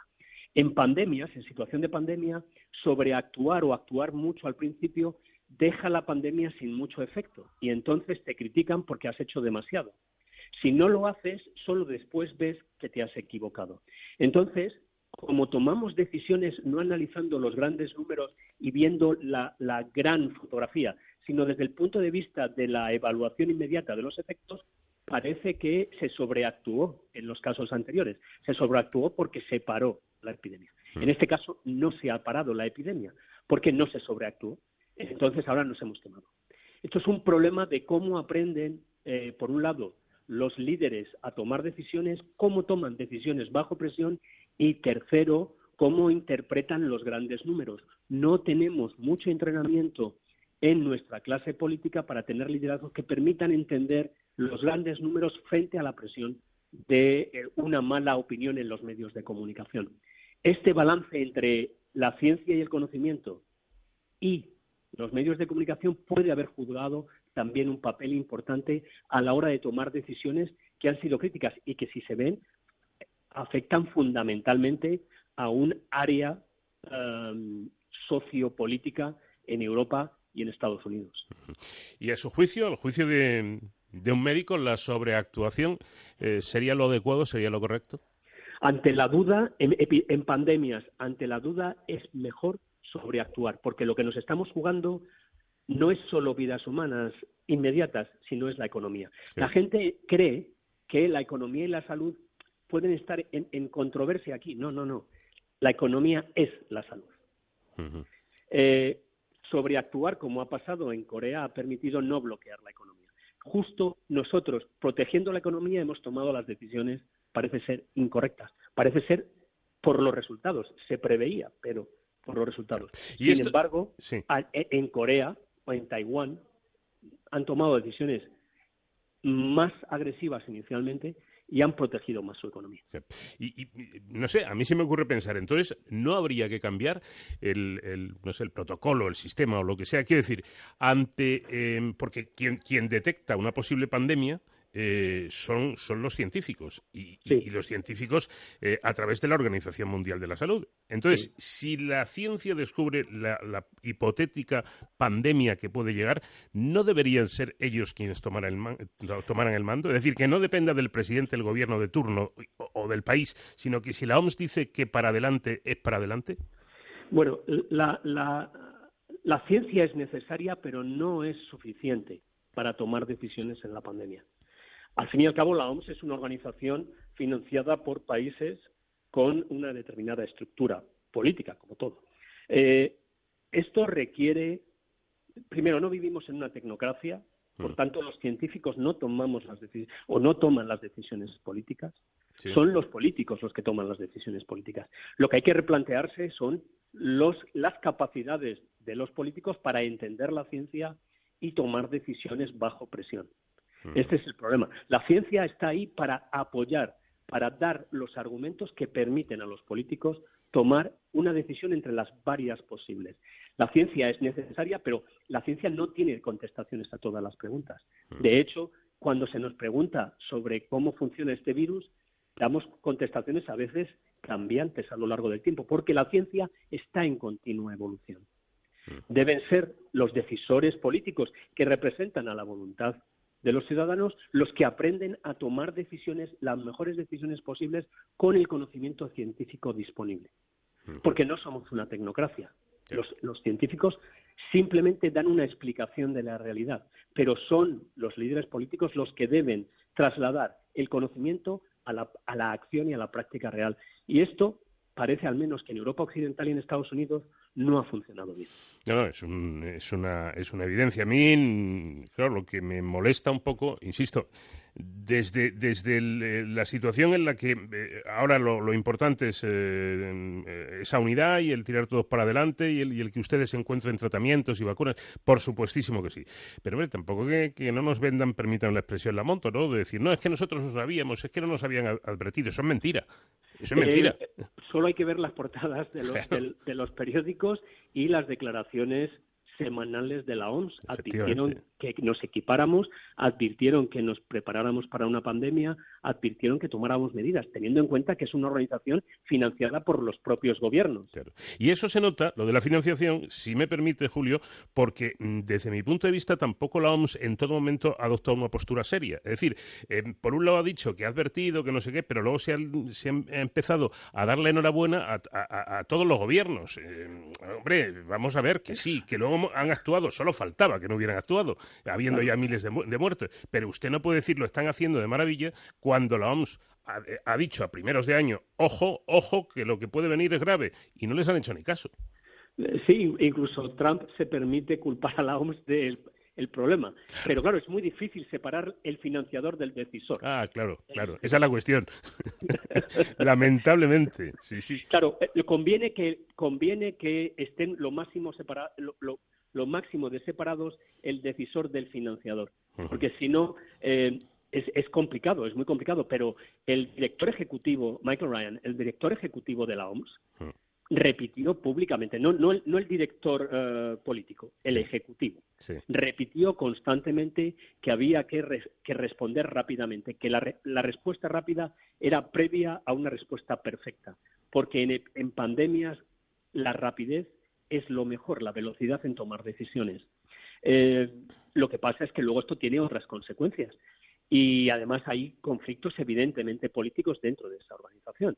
En cualquier caso, no podemos achacar a la OMS una falta de alerta sobre las consecuencias que podría tener esta pandemia si no tomáramos medidas. Eso no se puede hacer, porque es evidente y además está reflejado en todos los medios de comunicación. Luego hay otro factor que también es, desde luego, preocupante y lo siento, criticable también. 70.000 médicos, enfermeros, personal sanitario en general están infectados en nuestro país. Eh, yo no sé, usted como médico, a mí, como espectador, me parece una barbaridad absoluta.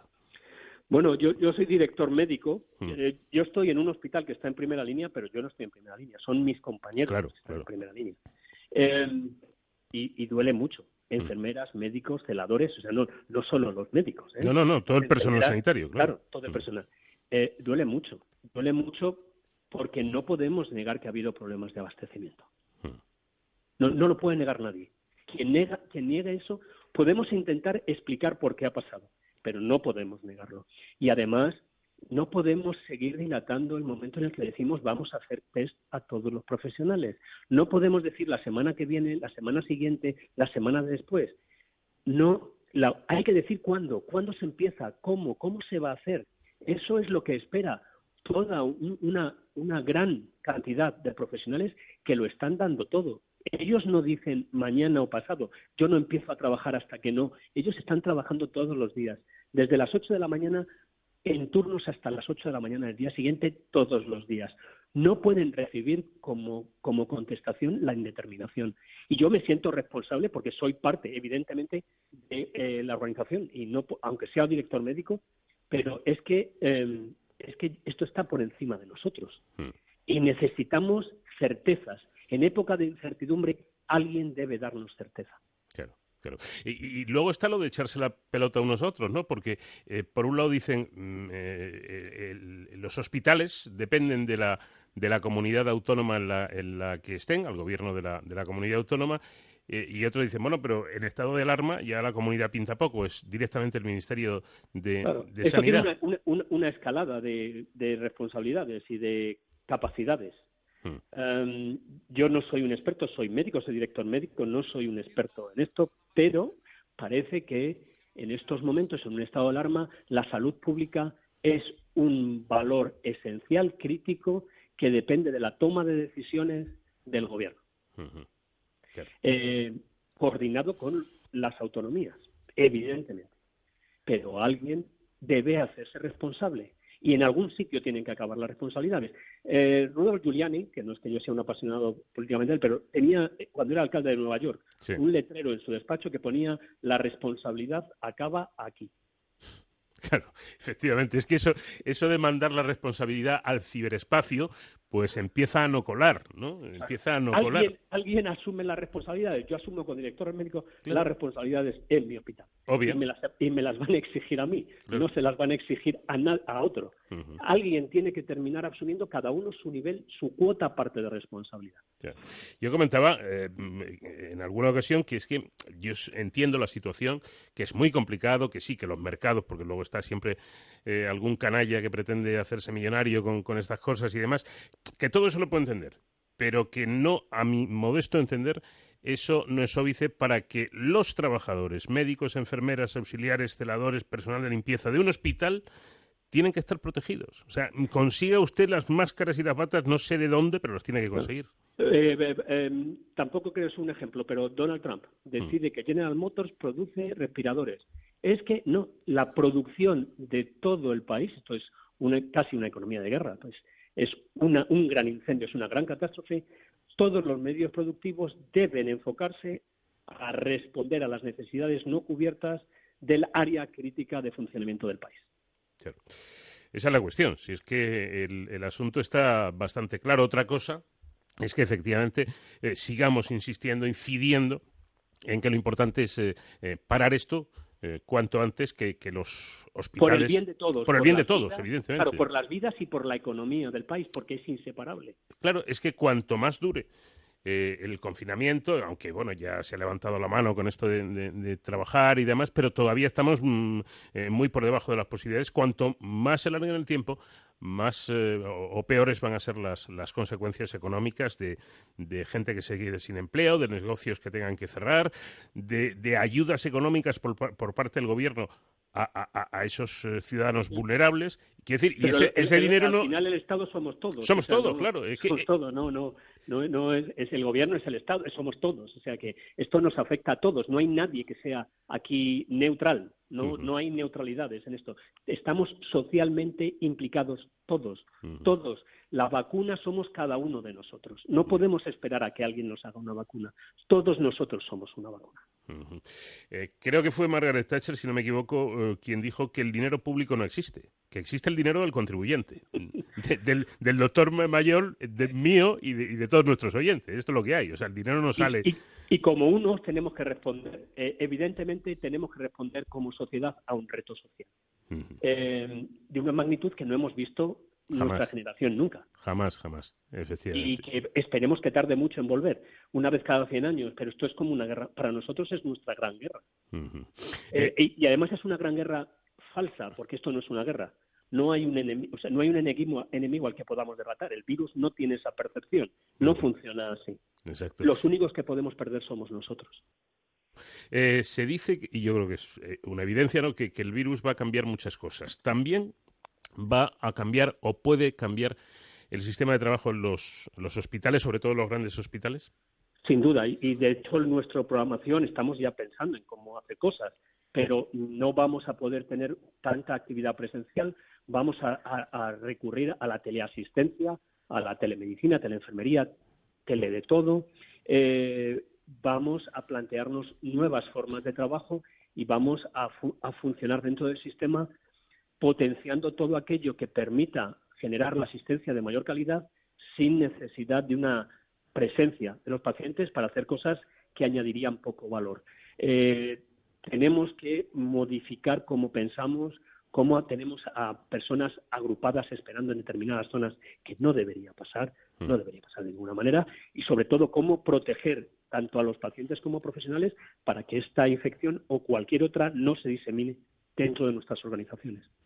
Una última, una última pregunta Julio Mayol, director eh, médico del Hospital Clínico Universitario San Carlos. Se está hablando mucho, elogiando muchísimo y con todo el merecimiento a la sanidad pública. Pero ¿no se está siendo un poco injusto con la sanidad privada, sobre todo con los trabajadores médicos, insisto, enfermeras, auxiliares, celadores de la sanidad privada?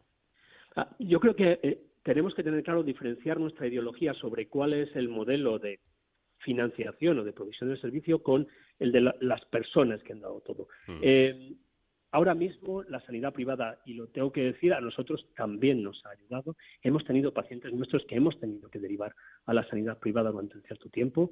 Eh, nosotros hemos apoyado, evidentemente, también a hospitales privados. Yo, creo que, eh, sea cual sea la ideología de uno, que considere que esto debe ser exclusivamente público, eh, lo importante es que en las circunstancias actuales tenemos que responder social, socialmente, en grupo, colectivamente, por el bien de todos. Y creo que aquí nadie se puede escapar, ni la privada ni la pública. Las personas son lo importante. El cómo se financia el servicio es algo a analizar posteriormente. Pero ahora la sanidad pública y la sanidad privada han trabajado hasta donde yo sé, puede que se me escapen cosas, pero hasta donde yo sé, de la mejor manera posible, incluso en Madrid, como una UCI única para poder dar el tratamiento y el soporte a los pacientes que necesitaban en cada momento. Julio Mayol, director médico del Hospital Universitario Clínico San Carlos, eh, muchísimas gracias por habernos atendido. Yo creo que se le entiende a usted muy bien. Eh, y enhorabuena por el trabajo de, todo el personal del hospital que, que, usted dirige, que no, no ha sido y no está siendo nada fácil. Un fuerte abrazo. Muchas gracias y cuídense todos. En 1896 tuvo lugar un acontecimiento de enorme importancia en nuestra literatura. El intelectual Ramón Menéndez Pidal publicaba el Poema de los Infantes de Lara, descubierto por él a partir de la reconstrucción de distintas fuentes textuales que recogían una leyenda histórica o quizá una historia legendaria que había tenido lugar en el año 974 y desde entonces había sido transmitida oralmente de generación en generación entre las gentes de Alfoz de Lara y las comarcas vecinas. Un nuevo artículo firmado por Sonsoles Sánchez Reyes en estos paseos por el pasado. Sonsoles, ¿qué tal? Buenas noches. Buenas noches, Paco. Bueno, pues ansiosos estamos ya por conocer esta historia titulada así, Los siete infantes de Lara. Según el relato, los siete infantes de Lara o de Salas eran los hijos de Gonzalo Augustios o Gustioz de Lara y su esposa Doña Sancha. Aquí el término infantes no designa a los hijos de un rey, sino a los de unos nobles. Sus nombres eran Diego, Martín, Suero, Fernán, Rodrigo, Gustios y Gonzalo. La tragedia que estarían llamados a protagonizar los siete jóvenes hunde sus raíces en el episodio ocurrido durante la celebración de los esponsales de unos cuñados de sus padres, llamados Rodrigo o Rui Velázquez, señor de Bilbiestre, y doña Alhambra o Alhambra de Bureba. En las bodas se habría producido un altercado entre un familiar de doña Alhambra, Alvar Sánchez, y el menor de los infantes, Gonzalo González, a resultas del cual Alvar Sánchez habría encontrado la muerte. El rencor y el deseo de venganza de Doña Alhambra, nacido entonces, se recrudece posteriormente cuando ocurre lo que considera una afrenta. A la vuelta de una jornada de caza y visitando los dominios de Doña Alhambra para ofrecerle las piezas cobradas, los jóvenes limpian al azor y se bañan en las fuentes de la casa de manera poco decorosa ante la vista de Doña Alhambra y sus doncellas. Al enviar la señora un sirviente para apercibir a los jóvenes en su nombre de lo inapropiado de su conducta, le habrían dado muerte la ira de su mujer, Rui Velázquez diseña una estratagema para vengar lo sucedido. Envía engañado a Córdoba a Gonzalo Gustios, padre de los infantes, con una carta en árabe en la que interesa a Almanzor que le dé muerte, aunque Almanzor conmuta esa pena por la de apresarle. La prisión resulta lo bastante relajada, no obstante, para que el caballero inicie una relación amorosa con la hermana de Almanzor. Pero mientras el padre está retenido y no puede intervenir, Ruy Velázquez lleva en hueste a los siete chicos en una cabalgada por las fronteras de Soria, en la llanura de Almenar, donde los entrega a los moros de las tierras limítrofes para que los maten. Su preceptor, Nuño Salido, se entera y trata de avisarles, pero no lo logra y es asesinado junto a ellos. Posteriormente, Velázquez decapita los cuerpos, enviando las cabezas a Córdoba para que Gustios, al descubrir el macabro envío, sufra un dolor indecible. Compadecido de tal desdicha, Almanzor pone en libertad al castellano y le permite volver a Castilla con los restos de sus hijos. Antes de su partida, la hermana de Almanzor confiesa a Gustios que va a tener un hijo de él, y éste parte en dos su anillo, entregándole una mitad para que si un día puede encontrarse con ese hijo, pueda probar su identidad. Con el paso de los años aparece en Castilla un joven llamado Mudarra, fruto de los amores entre Gonzalo Gustios y la hermana de Almanzor. Muestra la mitad del anillo y consigue hacerse reconocer como hijo por el noble y ser proahijado por la esposa de éste, tras lo cual es bautizado y armado caballero. Al entrar en la iglesia de Santa María y ver la arqueta de las cabezas, llora y arden deseos de vengar la muerte de sus hermanos. La historia termina cuando Mudarra da muerte a Ruy Velázquez y somete a Doña Alhambra a un cruel final, quemada o lapidada, según las versiones. El relato ha sido recogido en las crónicas, en las gestas y en el romancero, en las tragedias de Juan de la Cueva, Siete Infantes, de 1579, y de Lope de Vega, El bastardo Mudarra, de 1612, y en el poema en endecasílabos del Duque de Rivas, de 1834, entre otros. La tradición más extendida sostiene que en la actualidad las cabezas de los siete infantes se encuentran en la iglesia de Santa María, en la localidad burgalesa de Salas, y sus cuerpos en el Panteón de los Infantes, ubicado en el pórtico sur del monasterio de Suso, en San Millán de la Cogolla, La Rioja. En el año 1600, el abad del monasterio, a la sazón Fray Plácido de Alegría, procedió a la apertura ante notario de los siete sarcófagos, que resultaron contener cada uno un cuerpo sin cabeza, los sepulcros se encuentran junto al de su ayo o tutor, Nuño Salido, que se emplaza en una posición central. Sus cabezas se hallan en una arqueta en la iglesia parroquial del lugar de procedencia de los infantes, llamado hasta el siglo XVI Salas de la Hoz de Lara y desde ese momento Salas de los Infantes en su honor. El cambio de denominación parece coincidir con el hallazgo de las cabezas en la pared del lado del Evangelio en la iglesia el 12 de diciembre de 1579 en la misma arqueta en la que fueron enviadas por Almanzor a Castilla. La arqueta, que se encuentra actualmente en el mismo lugar del hallazgo, cuenta con una leyenda en latín que dice, aquí se conservan guardadas piadosamente durante mucho tiempo ocho cabezas de los nobles señores de Castilla, los siete infantes de Lara y de su instructor. La arqueta actual es de 1924, cuando tras la última exhumación de los restos, coincidiendo con el 950 aniversario de la fundación de Salas, el cardenal Juan Bautista Benyoc ordenó introducir en ella el arca original que contenía las cabezas.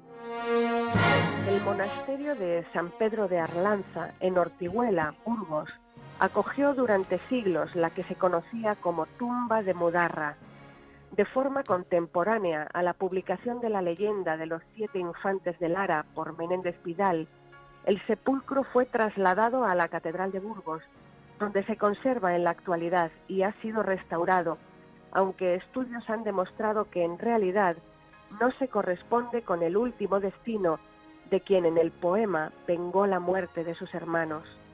Según la tradición, la prisión donde Gonzalo Gustios estuvo encerrado en Córdoba es la llamada actualmente Casa de las Cabezas, pues las siete cabezas habrían sido expuestas en su estrecho callejón medieval, una en cada uno de sus siete arquillos, y allí las habría visto su desconsolado padre. En Burgos aún puede verse la torre o torreón de Doña Alhambra, donde otras versiones de la leyenda sostienen que ésta se subió para arrojarse y acabar con su vida tras el asesinato de su marido a manos de Mudarra. Hoy día, el escudo de Salas de los Infantes representa las siete cabezas de estos en una bordura de oro, así como los bustos de su padre y de su hermano Mudarra en la parte superior, juntando las dos mitades de su anillo. Pues hasta aquí esta historia, como siempre, interesante que nos trae Sonsoles Sánchez Reyes y que tiene como protagonistas a aquellos siete infantes de Lara. Gracias, como siempre, Sonsoles, y te espero la próxima semana.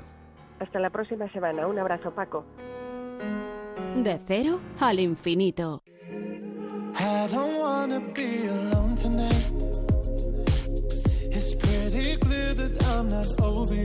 En los dos últimos programas, el profesor de la Fuente nos ha introducido y guiado por el fantástico mundo de los superconductores. En este reino la temperatura es bajísima, muy cercana al cero absoluto, pero en este ambiente gélido los materiales que lo forman se encuentran tan a gusto y gozan de propiedades extraordinarias. Así, conducen la electricidad sin ofrecer ninguna resistencia, ya lo saben. De este modo pueden trasladar sin pérdida de energía corrientes eléctricas altísimas que a su vez generan campos magnéticos muy intensos. Estos son los componentes de los miles de electroimanes que en el túnel de los aceleradores de partículas, por ejemplo en el gran LHC de Ginebra, del CER guían a los protones en su movimiento circular exacto o forman parte de los electroimanes que recubren el cilindro de las máquinas de resonancia magnética para orientar las moléculas de agua de nuestro organismo y así poder detectar posibles tumores. Bueno, estas son algunas de las aplicaciones más espectaculares que tienen lugar en este reino de la superconductividad,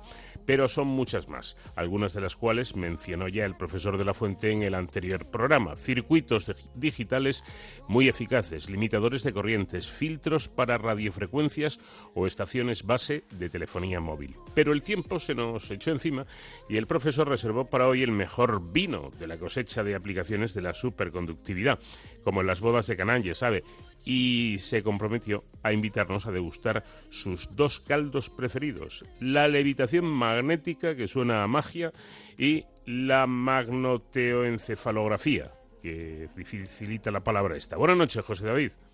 Eh, buenas noches, Paco, y nuestros inteligentes oyentes. Las aplicaciones mencionadas en el programa anterior son caldos también exquisitos, siguiendo la metáfora que has introducido, pero los de hoy pertenecen a una añada especial. Veamos. En el caso de la levitación, resulta espectacular ver cómo un imán apoyado encima de un trozo de superconductor sobre el que se va añadiendo nitrógeno líquido, en un momento determinado empieza a ascender y permanece un rato levitando a cierta altura. Este experimento pueden observarlo nuestros oyentes en YouTube, donde una gota de agua o una rana muerta se mantienen durante bastante tiempo a una altura sobre un superconductor. En el programa de televisión El hormiguero también se llevó a cabo con éxito este experimento hace pocos meses. ¿Y cuál es el fundamento de esta levitación que evidentemente no es ningún truco ni ninguna ilusión óptica? Pues mira, una propiedad importante de los superconductores es que rechazan los campos magnéticos. No permiten que las líneas de fuerza penetren en su interior. Este fenómeno es, como, es conocido como efecto Mesnier. Eh, veamos, imaginemos un trozo de cuprato que es uno de los mejores superconductores actuales y un imán situado, situado encima de él. Repito, un cuprato y encima un imán. No ocurre nada extraño. Como estamos a temperatura ambiente, el cuprato no manifiesta superconductividad y permite que pase a su interior el campo magnético generado por el imán. Pero si ahora empezamos a regar el cuprato con nitrógeno líquido que está a una temperatura bajísima, se va enfriando progresivamente. Ojo, que este nitrógeno no toque ninguna zona de nuestro cuerpo si alguien hace este experimento, pues actuaría como un cuchillo superafilado. Pues bien, al pasar un cierto tiempo, su temperatura baja por debajo de su valor crítico y el cuprato se convierte entonces en superconductor y ya puede mostrar sus propiedades mágicas, entre ellas las de rechazar, por el efecto Menier que antes he aludido, el campo magnético que le llega del imán. Pero en la superficie del cuprato se forman unas corrientes eléctricas que dan lugar a un campo magnético de sentido contrario al del imán y hace que éste se eleve y se mantenga a una altura determinada.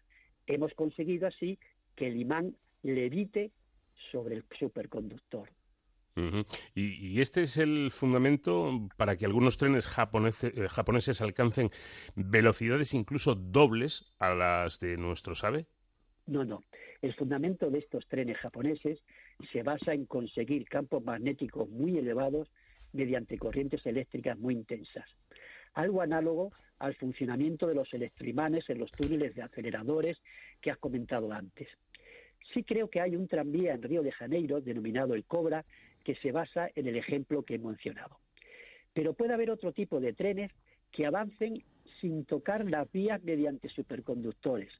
En YouTube, los oyentes también pueden ver trenes del tamaño de juguetes que circulan a una altura sin tocar las vías de un escalectri, que está compuesto de imanes. Es más, es sorprendente observar cómo estos trenecitos no se caen y siguen enganchados a las vías si éstas se dan la vuelta o incluso pueden subir por las paredes o circular por el techo, Paco. Bueno, eh, esto no es el circo del sol, es la superconductividad. Desde luego estoy alucinando como me imagino que lo, que lo estarán haciendo nuestros oyentes. Eh, mira, eh, si están en la cama nuestros oyentes, que no piensen que es un sueño lo de ver un tren circulando debajo del techo sin caerse. No, no. Su fundamento se basa en otro tipo de superconductores que los físicos denominan de alta temperatura o de tipo 2. Son muy interesantes porque consiguen su conducción de superconductividad a temperaturas relativamente altas, lo que siempre es de agradecer, pero la pierden en algunas zonas solamente de su interior si los sometemos a campos magnéticos muy altos, por encima de su intensidad crítica. Repito, la superconductividad se mantiene, pero no en algunas partes. ¿Qué les ocurre en este caso? Que en estas pequeñas partes donde no son superconductores, deja de funcionar, por tanto, el efecto Menier, y en ellas sí pasa el campo magnético. Es decir, las líneas de fuerza del campo magnético penetran en estos canalillos denominados vórtices, que actúan como si fueran unos ganchos y así consiguen que el superconductor y el imán queden anclados entre sí. Estas partes suelen ser zonas que presentan algunos defectos en su estructura atómica. Es decir, David, el, anclaje entre superconductor eh, e imán se debe, en este caso, a que el campo magnético del imán sí penetra en algunas zonas efectuosas. Así es, Paco, lo ha entendido muy bien. Pues vayamos ahora a la aplicación de los superconductores eh, con respecto a la neurociencia, que me tiene, te garantizo, muy, muy intrigado. Y a mí también, Paco. El electromagnetismo es la base de la vida y del funcionamiento de todos los fenómenos de nuestra vida cotidiana. Esa idea de que esta rama de la física solo es aplicable a bobinas eléctricas, generadores o electroimanes es una idea muy limitada. Nuestros órganos así funcionan por electromagnetismo. Si movemos un brazo es porque desde nuestro cerebro se ha enviado una señal de tipo eléctrico que genera unos impulsos nerviosos que actúan sobre los músculos en cuestión.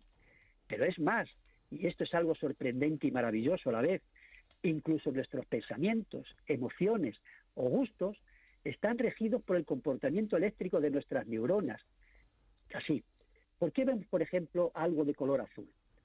porque las células fotorreceptoras de nuestros ojos detectan ondas electromagnéticas de una determinada frecuencia que han sido reflejadas por un objeto.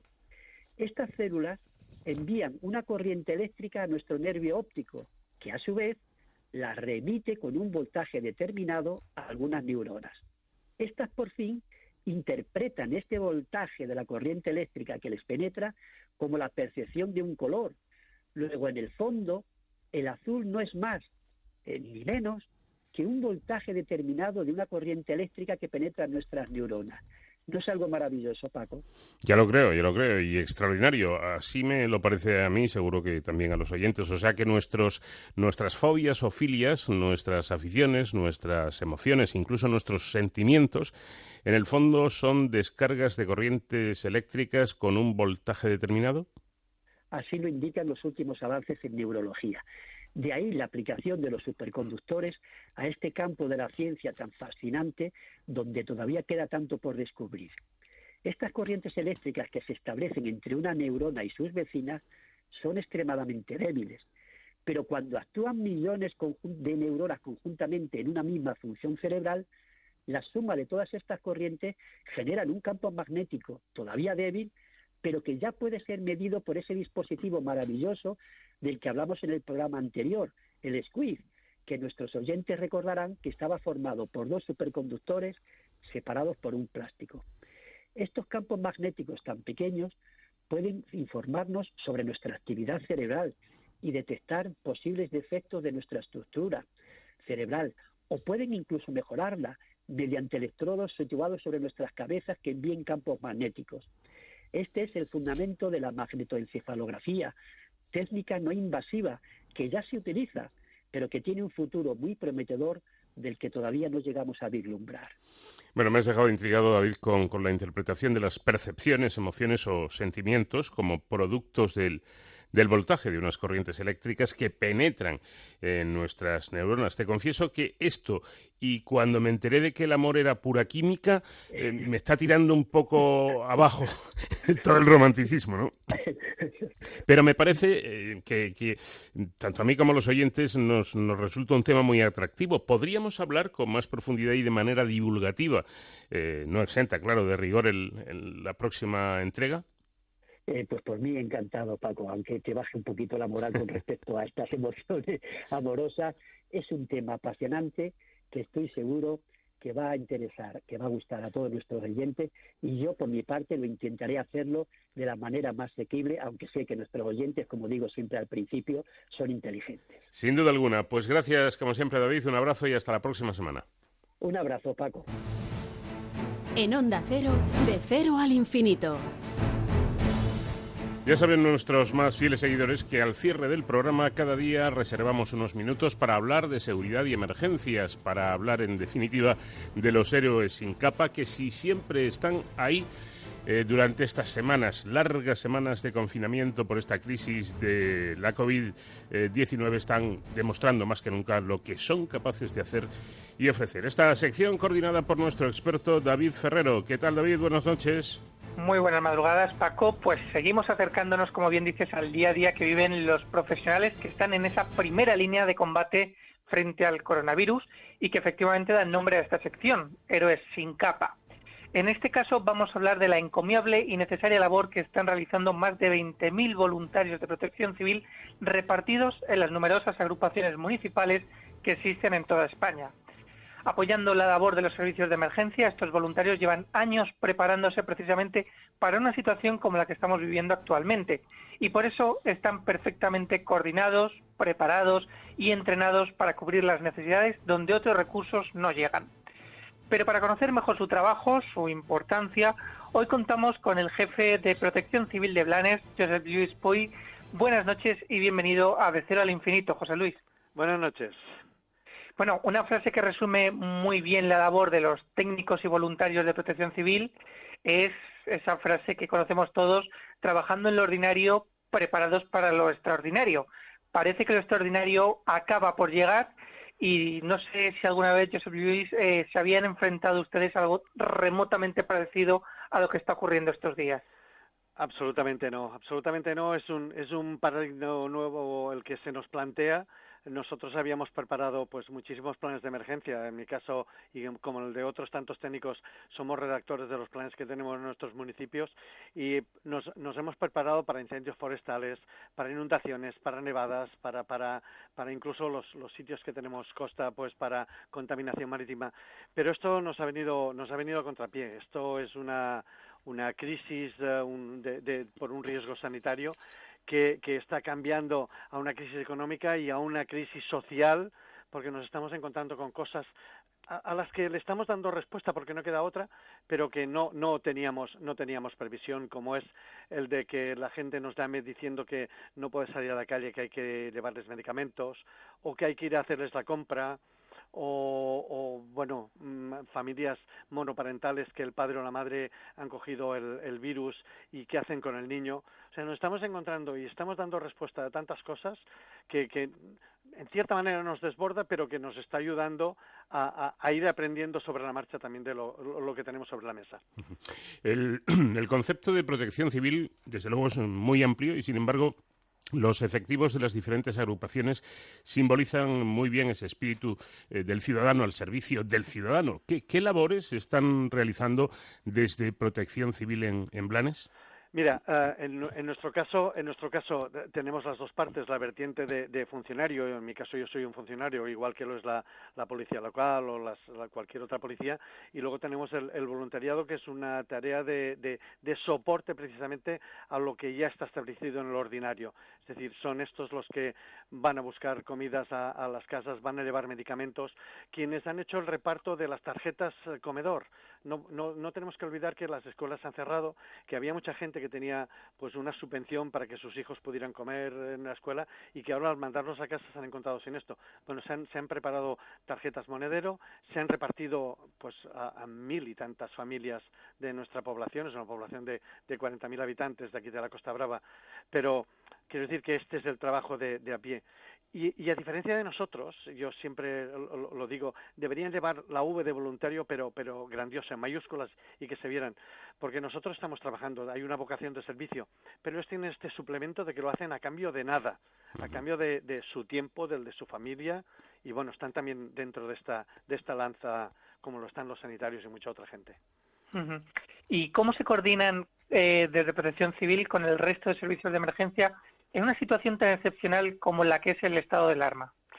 No queda otra, no queda otra que sentarnos en una misma mesa. Las, mesas de coordinación que tantas veces hemos hablado en esta ocasión son, no son importantes, son imprescindibles.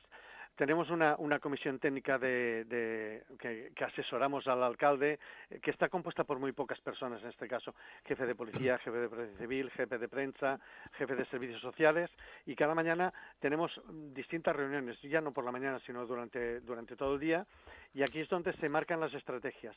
Tenemos otras mesas técnicas en la que está pues Guardia Civil, Policía Nacional, Policía Local, en el caso de aquí de Cataluña, Mossos de Escuadra, es decir, que estamos todos sentados allí y se va demandando a cada uno pues qué es lo que pueden ofrecer en función a sus, a sus competencias.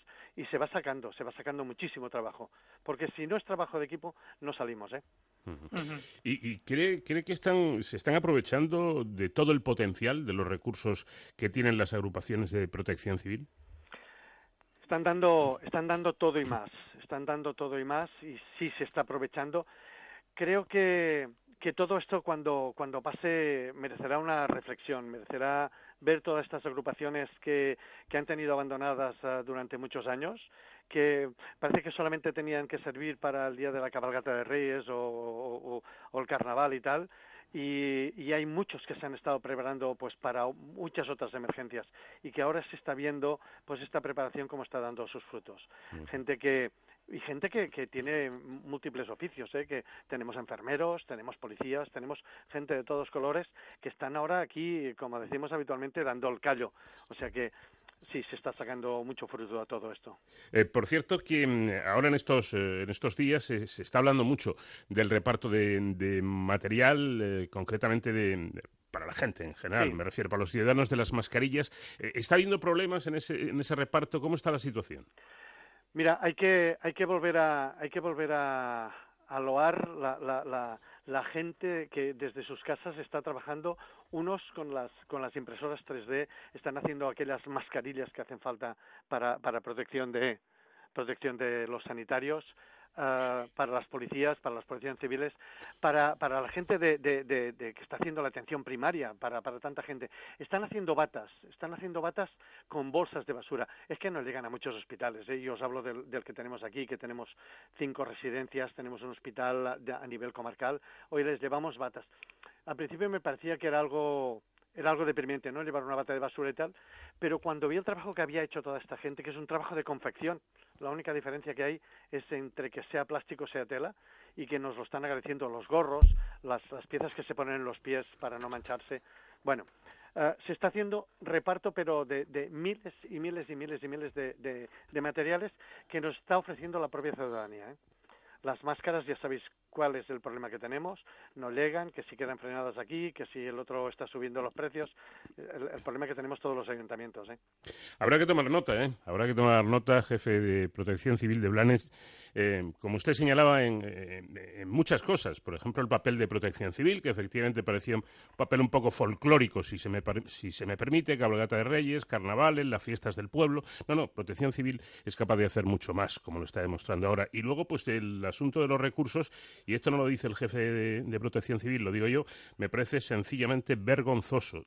Tiene que haber una forma. O sea, no me vale decir que el mercado está muy revuelto, eh, no me vale nada de eso. No puede ser que la gente esté desprotegida y sobre todo el personal sanitario, que llevamos más de 70.000, 70.000 que se dice pronto, infectados entre los profesionales de, de la sanidad. Y ese es un dato que lamentablemente no nos podemos permitir. No sé dónde está la solución, yo no soy experto, pero para eso hay muchos expertos que cobran mucho dinero para que se encarguen de que el personal esté protegido como, como manda la lógica. Más cosas, David.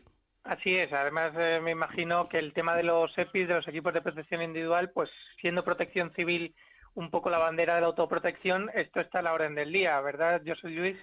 Sí, funcionamos porque porque cuando empezamos a, ver, mira, nosotros nos pilló, en, en, mi caso y algunos otros compañeros como Rafa de Puente Genil y tantos nombres que, que, que, que, conocemos, nos conocemos nosotros y que ayer, por ejemplo, por la noche estábamos en videoconferencia para ver qué está pasando en el resto de España también, para ir aprendiendo los unos de los otros. Estaba Benalmádena, estaba Puente Genil, estaba Lorca, estaba un compañero de, de París para ver qué están haciendo también en otros lugares.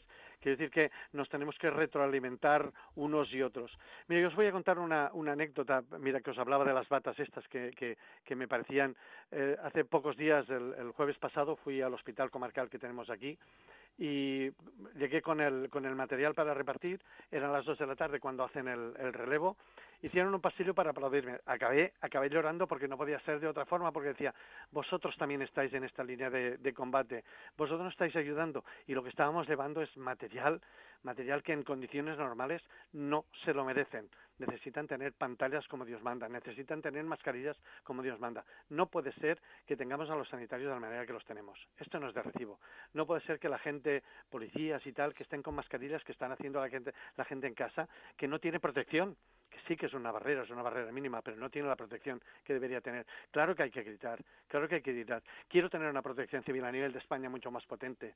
Uh, mira, y lo, lo, estoy diciendo desde un rincón que, que, mucha gente quizá me criticará, pero es que tenemos 17 lenguajes en cuanto a protección civil, ¿sabéis? Uh -huh. Y esto sí. no puede ser. Yo ayer hablaba y le decía que para mí un plan de autoprotección sea el decreto 35 barra 2015, pero que en el resto de España o que en Puente Genil o que en otro sea el decreto, el Real Decreto 393 algo falla aquí, algo falla aquí, porque no hay una, vez una voz unificada.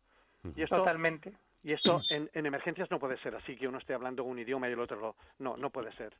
Por eso yo creo que es importante lo que nos comentabas de una vez que pase todo esto, pues eh, evaluar, valorar y tomar las decisiones oportunas para pues unificar y que todo funcione de una forma mejor, sobre todo para aprovechar pues todo ese potencial que tiene la protección civil a nivel nacional y por supuesto eh, la vuestra, ¿no? que es la más cercana al voluntario. Y sobre todo también pues tener en cuenta cuál será el papel de los efectivos de protección civil para ayudar a la población a volver a la normalidad, que yo creo que es, es muy importante.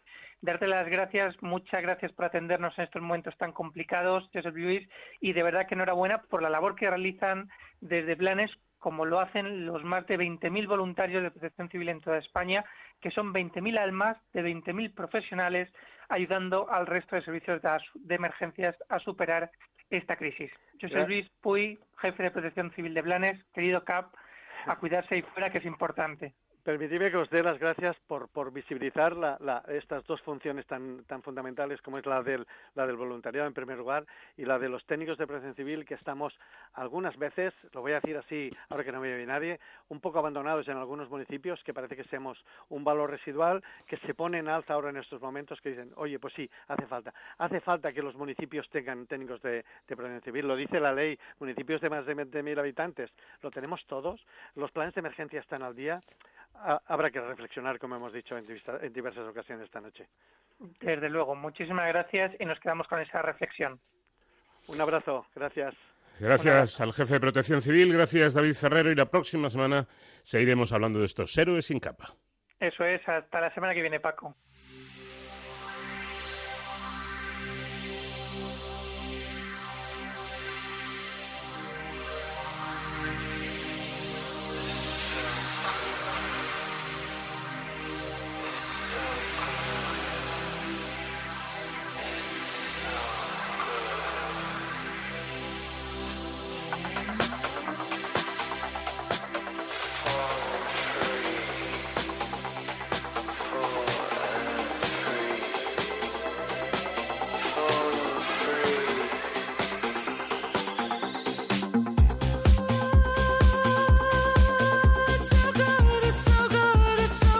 Nuestro invitado musical esta semana Samuel Frederick Smith, cuyo nombre artístico es simplemente Sam Smith, un cantante del Reino Unido y profesional de la composición que creció en una localidad rural de Inglaterra y empezó a asistir a clases de canto con ocho años. A lo largo de su adolescencia, varios representantes artísticos intentaron lanzar su carrera, pero sin resultados. A los 18 años, bajo la inspiración de la historia de Lady Gaga, se mudó a Londres para empezar una carrera musical que dio sus frutos un tiempo después.